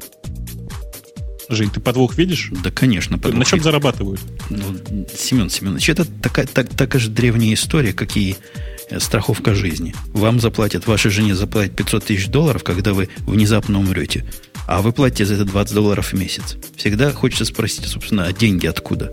Вот и, и здесь то же самое будет. Наберут они народу, который будет там хранить в среднем по 5 килобайт данных, а через месяц забудет о том, что он бэкап этот когда-то оплатил. Ну и будет там 5 человек крутых, типа нас с тобой, и может с Маринкой, которые будут туда по целому гигабайту заливать. Ну вот и деньги. А я не буду заливать. Я бы хотела хороший бэкап для этого, какой-нибудь онлайновый для, для Mac. Оно поддерживает только Windows. Ну вот, уже, уже три осталось. Только мы с тобой это сгораем. Да, какой-нибудь онлайновый бэкап для, для Mac называется Time Capsule. И, в общем, совершенно, совершенно нормально работает. А? Он не онлайн, да. он для него же нужен какой-то отдельный еще жесткий диск или хотя бы побольше жесткий диск. И Нет, либо же есть встроенный жесткий диск, Майнк. Time Capsule это ага. коробочка. А, Time Capsule, я time, с Time Machine перепутала. Замечательная Time коробочка, все, все вам сама делает. Да, Хотя да, да, я поняла. самая большая какая у них? 2 терабайта уже есть, по-моему. 2 терабайта, да. да. Ну, 2, 2 терабайта вполне нормальному человеку хватит. Даже мне порой хватает. Нет, ну учитывая, но что в соединении размер... Ну, конечно, а, тут это, это 500 подожди, долларов подожди, один раз на всю жизнь. Да, примерно так. Не, ну при, при этом, если учитывать, что средний размер жесткого диска в Macintosh это где-то там в районе 250-300 гигабайт, то, наверное, этого хватит не, не только на тебя, но и на еще 5 друзей. У меня он лично заполнен постоянно на 70%, потому что данных много. Всякие музыки хочется сохранить, фотографии. А фотографии в реальном их качестве, в сыром качестве, они ого-го сколько могут занимать. Ну и давайте в эту сторону немножко тронем Dropbox, всеми нами любимый, совершенно гениальный, и который я все хочу оплатить, хотя мне больше места, в общем-то, на нем и не надо, лишь бы развивались. Ну или, во всяком случае, работу... Меня тоже постоянно тянет. Работку раскрутить, чтобы, да, чтобы помочь ребятам. Хотя не знаю, нужна ли моя помощь. У них вышла та программа, о которой я говорил, что она есть, когда ее в самом деле еще не было. Грешен э, придумал. Но ну, у нас не, не соврешь, красиво не расскажешь. Бизнес у нас угу. такой. Так угу. вот, есть теперь у Dropbox айфоновская честная аппликация. Доступна всем абсолютно безвозмездно. Она да? бесплатная, да? Да-да, бесплатная. Не... Ставишь. Безвозмездно это означает по-русски бесплатно. Это значит даром. А, я что-то, я просто я теряюсь совсем. Слушай, вот если у меня оплачено 50 э, гигабайт дропбокса, как он будет вытягивать их на iPhone? Он не так работает. Он работает скорее как э, программа, которая представляет интерфейс к веб, веб-стороне. А. То есть кликаешь на книжку, которую хочешь прочитать, она тебе тянется притягивается и появляется. Угу. Я понял. То есть это не совсем клиент для Dropbox, а это скорее э, замена веб-интерфейса Dropbox для iPhone. Совершенно верно. Это параллельная MobileMe программа, которая делает ну, примерно то же самое и примерно так же хорошо. Э, меня просто поразило, что э, э, клиент для Dropbox умеет играть видео. Я сейчас вот смотрю видео, в смысле ролик с использованием мобильного Dropbox для iPhone. Он, оказывается, умеет прямо с Dropbox играть видео и аудио. Он и фотографии умеет и показывать. Фотки, да, смотреть, и показывать. многие форматы файлов сам понимает. Он умный клиент, хотя и небольшой. Ну, в общем, это, это очень прикольно само по себе и очень забавный способ для доступа к своему Dropbox, хотя я ну, не совсем понимаю. Я думаю, что я буду пользоваться им раз в год, этим клиентом. Не чаще. Потому что просто смысла нет. Ну, это удобно, ну, если... Господи, ничего большого нельзя закачать с айфона, да? Ну, э, вообще просто ничего, больш, ничего большое с айфоном делать нельзя, так же, как с любым другим мобильным телефоном пока. Я все жду, когда мобильные телефоны станут настолько же мощными, как э, десктопные машины. Мне кажется, мы довольно пессимистически относимся к этому, потому что развращены Evernote, для которого вот это более традиционное приложение. Если вам надо какой-то документ посмотреть, гораздо разумнее его через свой удаленный терминальчик, айфончик Evernote глянуть. Но это мы. Возможно, есть такие, которые чисто дропбоковские фанаты, поэтому мы вместе с ними порадуемся, что вот вышла такая фиговина. Порадовались? Да, да, да, да, да. Порадовались. Ну что, есть какая-нибудь тема на завершение наших разговорчиков сегодняшних недлинных? Недлинных? Но не, зато Давай, активных. У меня, у, меня, у меня две темы, одна параллельно другой. Во-первых, э, о, слушайте, у меня, у меня даже три темы. Значит, во-первых, пользуясь случаем, я хочу воспользоваться, так сказать, положением и поздравить эм, э, Толю Орлова. Это такой очень известный э, в узких кругах человек, который сейчас празднует свой день рождения. Э, Толя, расти большой. Активное название Анатоликс. Да, вот так смотрите, Грей знает. Э, расти большой, мы, мы, мы вот с Греем тебе желаем всяческих успехов и процветания. Э, параллельно, параллельно предыдущей, не под поздравлению, а параллельно предыдущей темы. Слушайте, у нас в интернете маленький скандал, я очень хочу его осветить, потому что я уже достался просто. Э, знаете, есть такое странное приложение для iPhone, называется iPробки. Жень, ты видел? Скажи честно. Первый раз слышу. А как оно ну, по-русски называется? А по-русски называется? Зачем? iPropки а пишется латинскими буквами, как слышится. А, да. это что-то глубоко, история... глубоко яндексовое.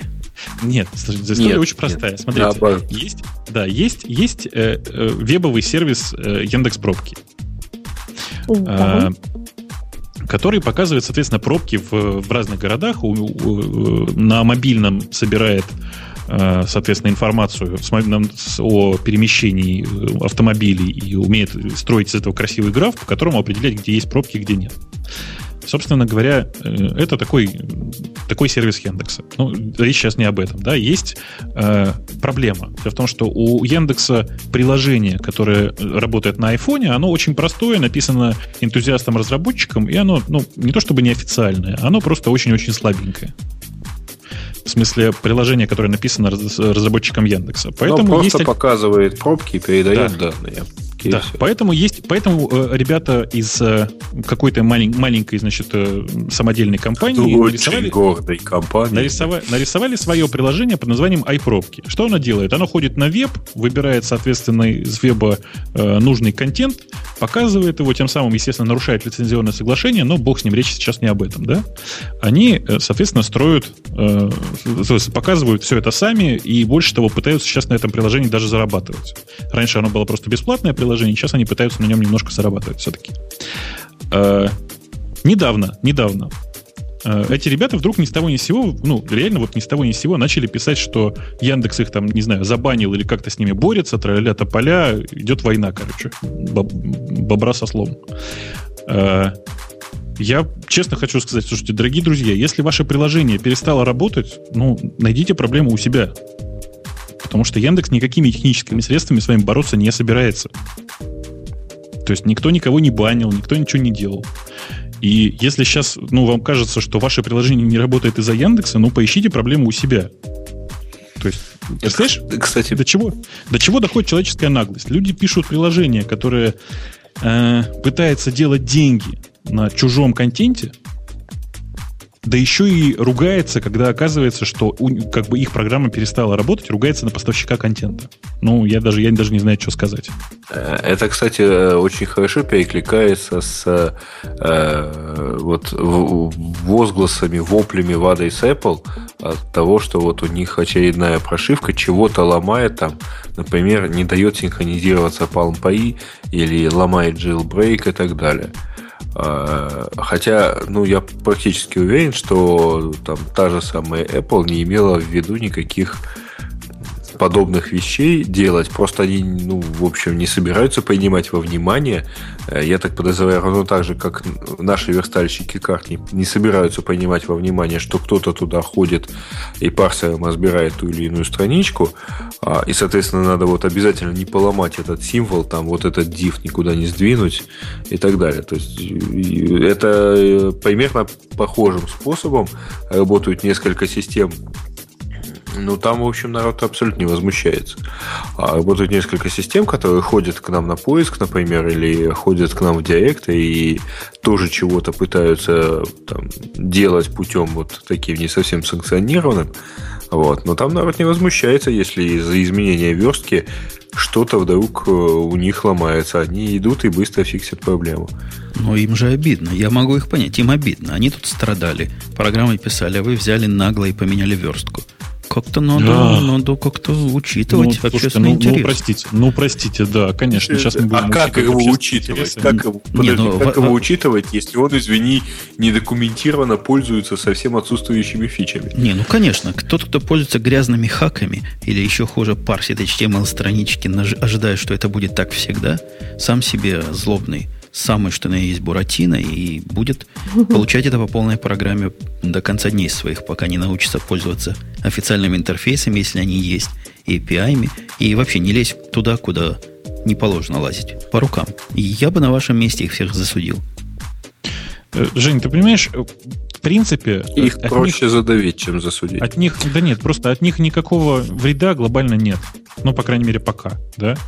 Э, до тех пор, пока они были бесплатными, мы вообще к ним глобально никаких претензий не имели. Ну, как бы, ну, пишет себе чувак и пишет, и фиг с ним.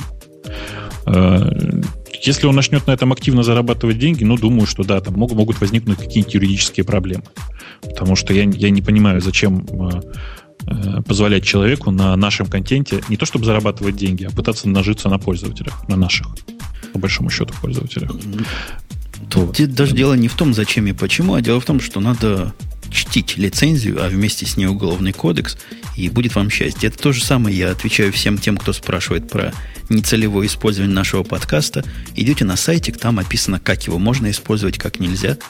Хотя, конечно, мы никого гнобить не будем. Давайте я, пользуясь положением, вы тут поздравили, я передам странное такое сообщение от нашего израильского коллеги, тоже айтехнического подкаста. У них там идет не то, что война бобра с козлом, а просто камня на камне уже не осталось. Вы в курсе этой странной истории? Ну, ты рассказывай, рассказывай. Вы не в курсе. Это был вопрос риторический, потому что вы на иврите не читаете, я тоже читаю плохо. Он для меня специально перевел. Так вот, официальный реселлер, который представитель Apple, производит там дискриминацию всех остальных, которые не у него покупать. И я не знаю, может, у вас в России так и принято, может, у вас тоже считается это обычным, но там весь народ стоит на ушах, что те, кто купил компьютер у этих ребят, получают обслуживание за неделю, а те, кто другой, привез из-за границы, например, я вдруг приеду со своим компьютером, у меня минимум 21 день. Вот это, это ты имеешь в виду про обслуживание по Apple Care, да? Да, да, да. По обслуживанию по Apple Care называется фирма iDigital, по-моему. И вот она себе такое позволяет. А у вас оно тоже так или как-то по-другому? На у, просторах? У нас, у нас в Москве все очень странно, потому что... У нас даже несколько... для своих пользователей минимум 21 день. Ну, нет, не так. У нас есть э, некоторое количество компаний, которые обеспечивают здесь э, э, как это, гарантийное обслуживание по Apple Care, и есть хорошие, есть плохие есть середняки. То, что то, та компания, которая э, утверждает, что она единственный официальный представитель Apple здесь, это на самом деле не так. Я говорю сейчас о э, компании Restore. Они действительно работают по принципу минимум 21 день на, на все подряд, и, и пошли вы все. Мы тут ничего ремонтировать не будем, мы все от, отправим в, в, в Купертино, пусть они там чинят. А, есть приличные компании, ну, давайте там я сходу, сходу, но я, по-моему, могу вспомнить только Max Solutions в, в Москве, которая делает достаточно быстро. Надо, конечно, сделать скидку, что достаточно быстро оно, как бы, например, для меня работает. Наверное, потому что меня тупо знают. Попробуйте сходить. Ну, вообще, это другая проблема о том, что если вы, чуваки из рестора, если вы меня не знаете, вам самим должно быть стыдно. Что тут Чуваки из Max Solutions меня как бы знают, и было очень приятно, конечно. Ну, то есть я готов соврать, что было неприятно, но вообще было очень приятно, когда сотрудники Max Solutions узнали меня просто в своем торговом центре, в, в, в торговом зале. Э, вот. И поэтому, наверное, там все происходит достаточно быстро. Впрочем, я и других людей туда отправлял, и там тоже это быстро было. То есть они а тебя увидели и сразу узнавали как Бобук. Они не приходили с ключевой фразой «я от Бобука», нет. То есть я Нет, они просто понимали ник за Бобук. Вот. Ты знаешь, ну у меня сложно вообще перепутать. Мы с тобой давно не виделись, ты просто забыл, как я выгляжу. Э, собственно, Жень, а я правильно понимаю, что в Израиле это, это, в смысле, это вообще в любом случае по Apple Care можно сделать совершенно законно? Да, да, можно сделать законно, но есть как бы пользователи первого э, класса, есть второго. Вот теперь это практически официально в их документах, и вот это вызывает если бы все были 21 день, я думаю, никто бы и слова не сказал. Но то, что у одних максимум 7 дней обслуживания, а у всех остальных минимум 21 день, вот это вызывает взрыв народного негодования. По-моему, я... хамство редкое. Мне кажется, надо бить по да. рукам, и как Apple такое... Как-то Apple на все это сильно плюет, что тоже мне кажется странноватым. А потому что Израиль и Россия для них это не профильные совершенно рынки. Ну вот, и не профильные. Да и тема для нас не особо профильная. Мы высказали свое возмущение. Я думаю, можно легко переходить к темкам наших пользователей. Да, у нас, у нас просто практически весь финал был из э, каких-то местечковых тем. Да, да. Грей, тема это твоя и епархия по-моему.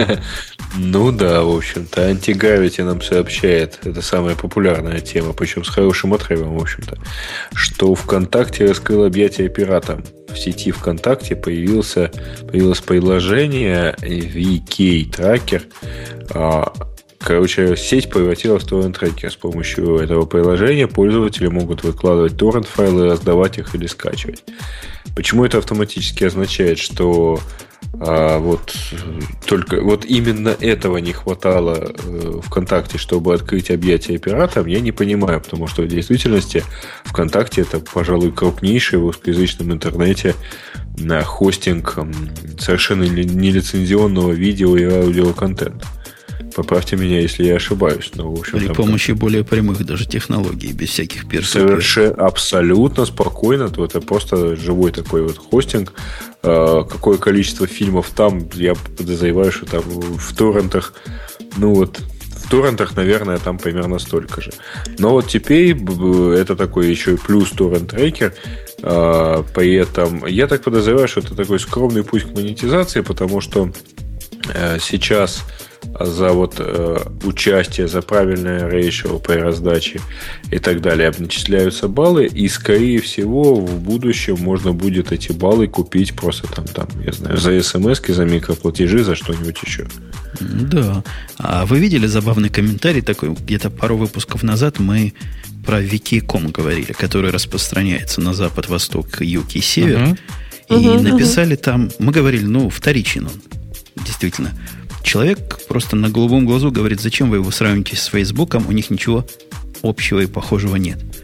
Меня прямо в стопор это Конечно, я ничего, открыл, я даже открыл в дизайне их, ничего похожего. Я нет. их рядом открыл, да. и действительно совсем, совсем не похоже, видимо, Тогда... с его точки зрения. Там русскими буквами, здесь не русскими.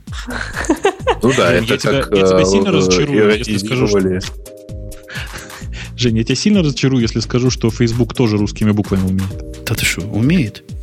Умеет, я... умеет. А, значит, это можно сделать с- совсем Нет, похоже. Ну, это вообще все напоминает, вот помните замечательную заметочку в Нью-Йорк Таймс, по-моему, была на тему того, что, в общем, Windows Vista совсем не похожа на Mac OS X, а, потому что э, вот это как, как же это? Вот, вот тут вот виджеты, а тут гаджеты, это же разные слова.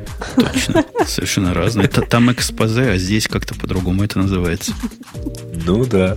Там вот быстрые... По... Там в Mac OS X Spotlight в верхнем правом углу да, а Windows Vista поиск э, в нижнем левом. Это же гораздо красивее. MacOS красивее. Ну да, более няшный да. и Да. да, Алекс Ник сообщает нам о том, что Microsoft выпускает бесплатный антивирус. Корпорация Microsoft объявила о том, что ее бесплатный антивирус Microsoft Security Essentials будет доступен для загрузки с официального сайта. А, правда, странно как-то. По установке программа отключает Windows Defender и берет его, на себя его функции. Защищает компьютер пользователя от вирусов, шпионского ПО, троянов и руткитов. Ну, yeah. по-моему, хорошее дело. Я бы на месте Microsoft просто встроил бы это в операционную систему. Нельзя. Не, опять будут антимонопольные крики. А, точно, точно, нельзя. Нельзя. Ну, как-то они с браузером-то обошлись. Сделать опционально. Хотите, чтобы у вас были вирусы, не нажимайте эту кнопочку. Да. Угу.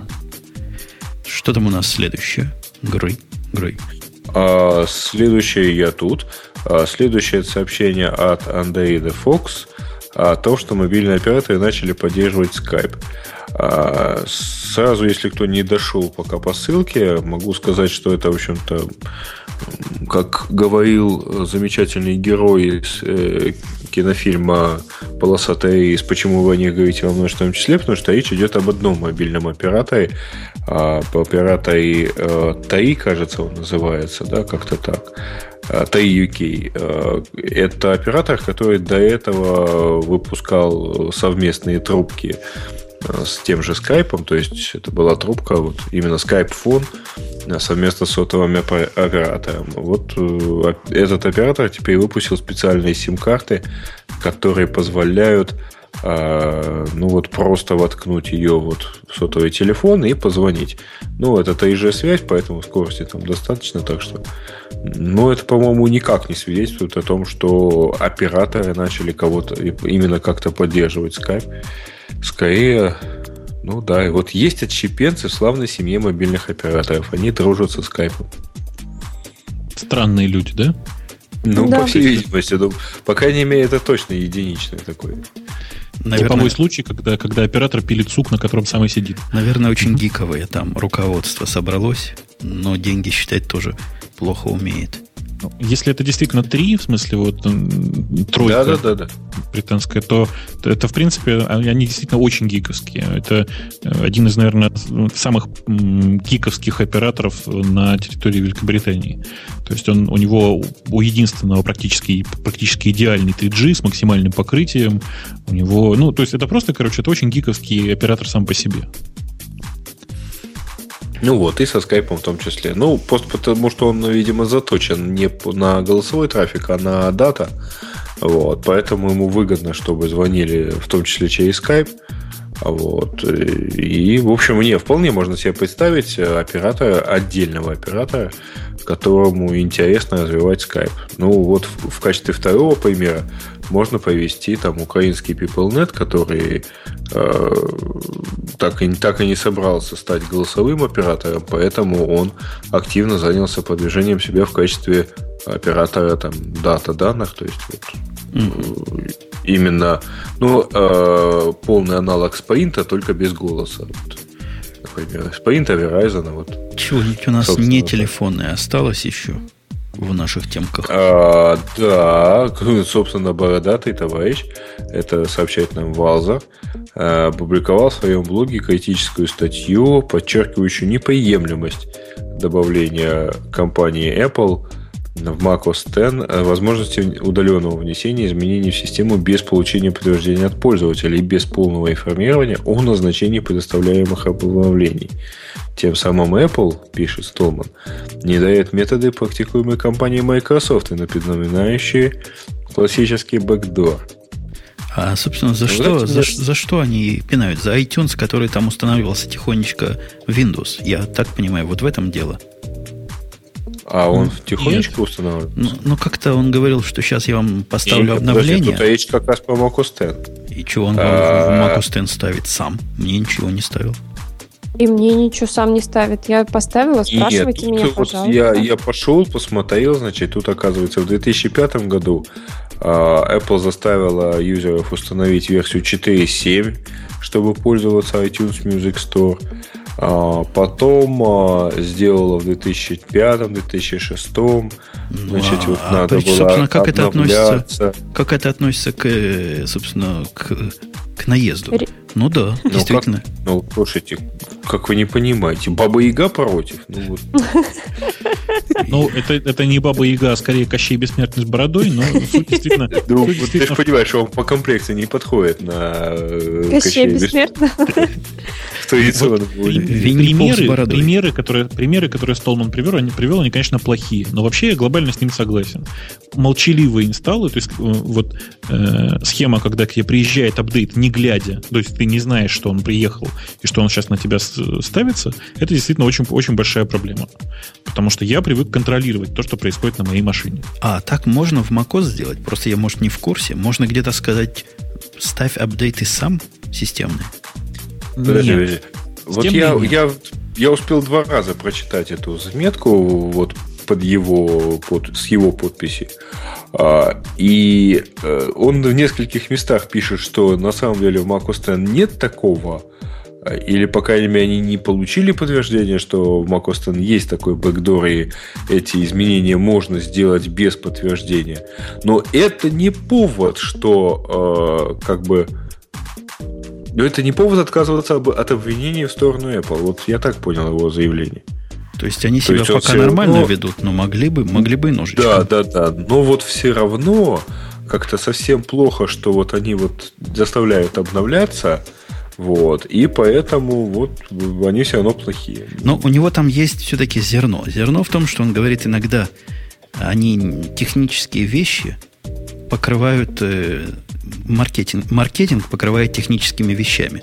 То есть э, ставит вам iTunes для того, чтобы как бы уязвимость какую-то закрыть, а в самом деле добавляет новую фичу. Вот такие ай-яй-яй плохие. Ну Нет, ладно, есть, а как- меня- есть какие-нибудь претензии по поводу того, что они не закрывают э, уязвимость? Бобок. Че? Не, Не, у меня- ты что хотел сказать-то? Нет, у меня вообще совершенно немножко в сторону реплика была. Я не понимаю, почему и так происходит. То есть у меня проблема какая-то с психологической стороны, видимо, потому что на macOS я считаю, что все обновления должны мной ревьюиться. Я читаю каждый changelog у каждого, э, там, у каждого пакетика обновлений, который приезжает. При этом вот у меня рядом сейчас стоит ноутбук, на котором стоит Ubuntu. Э, И там у меня просто все обновления практически по крону приходят. Апдгет просто вытягивает и ставит просто по крону. Вообще без, без всякого моего участия. Но это только на стабильные подписано или в том числе и на только, беты? только на стейбл. Нет, только А, на стейбл. Ну ладно. Вот. И я, я не понимаю, в чем разница. То есть, почему у меня такая разница в психологии, я прямо сейчас сказать не могу. Но вот почему-то я macOS с апдейтами не доверяю, а Ubuntu с апдейтами доверяю. Может быть, как раз это вот, блин, э, благое веяние open source, да? Потому что я знаю, что если что, я посмотрю в сорцах, что там, блин, изменяли. Нет, то есть, если это когда у тебя все сломается, ты сможешь пойти и посмотреть в сорсах. Ты знаешь, вот э, прелесть заключается в том, что пока еще ничего не ломалось. Ну, это ж пока еще. А в macOS у тебя тоже еще пока еще ничего не ломалось, Неправда, правда? неправда, неправда. У меня, знаешь, я в течение нескольких э, месяцев боролся с вопросом, что же у меня такое происходит, какого черта у меня э, проблема с видеокартой. Видеокарта начинала перегреваться. И обновление Ого. было виновато.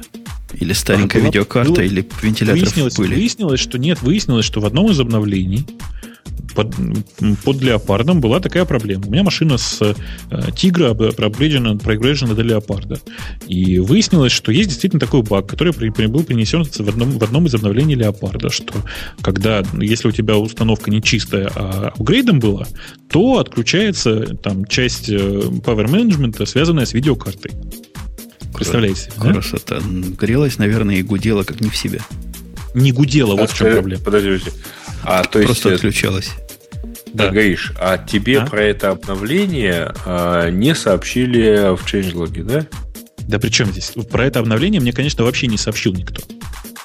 Changelog что, отключит, что нет. отключит управление питанием, правильно. Вряд ли кто скажет. Знаешь, там было бы так крупно красными буквами написано, да?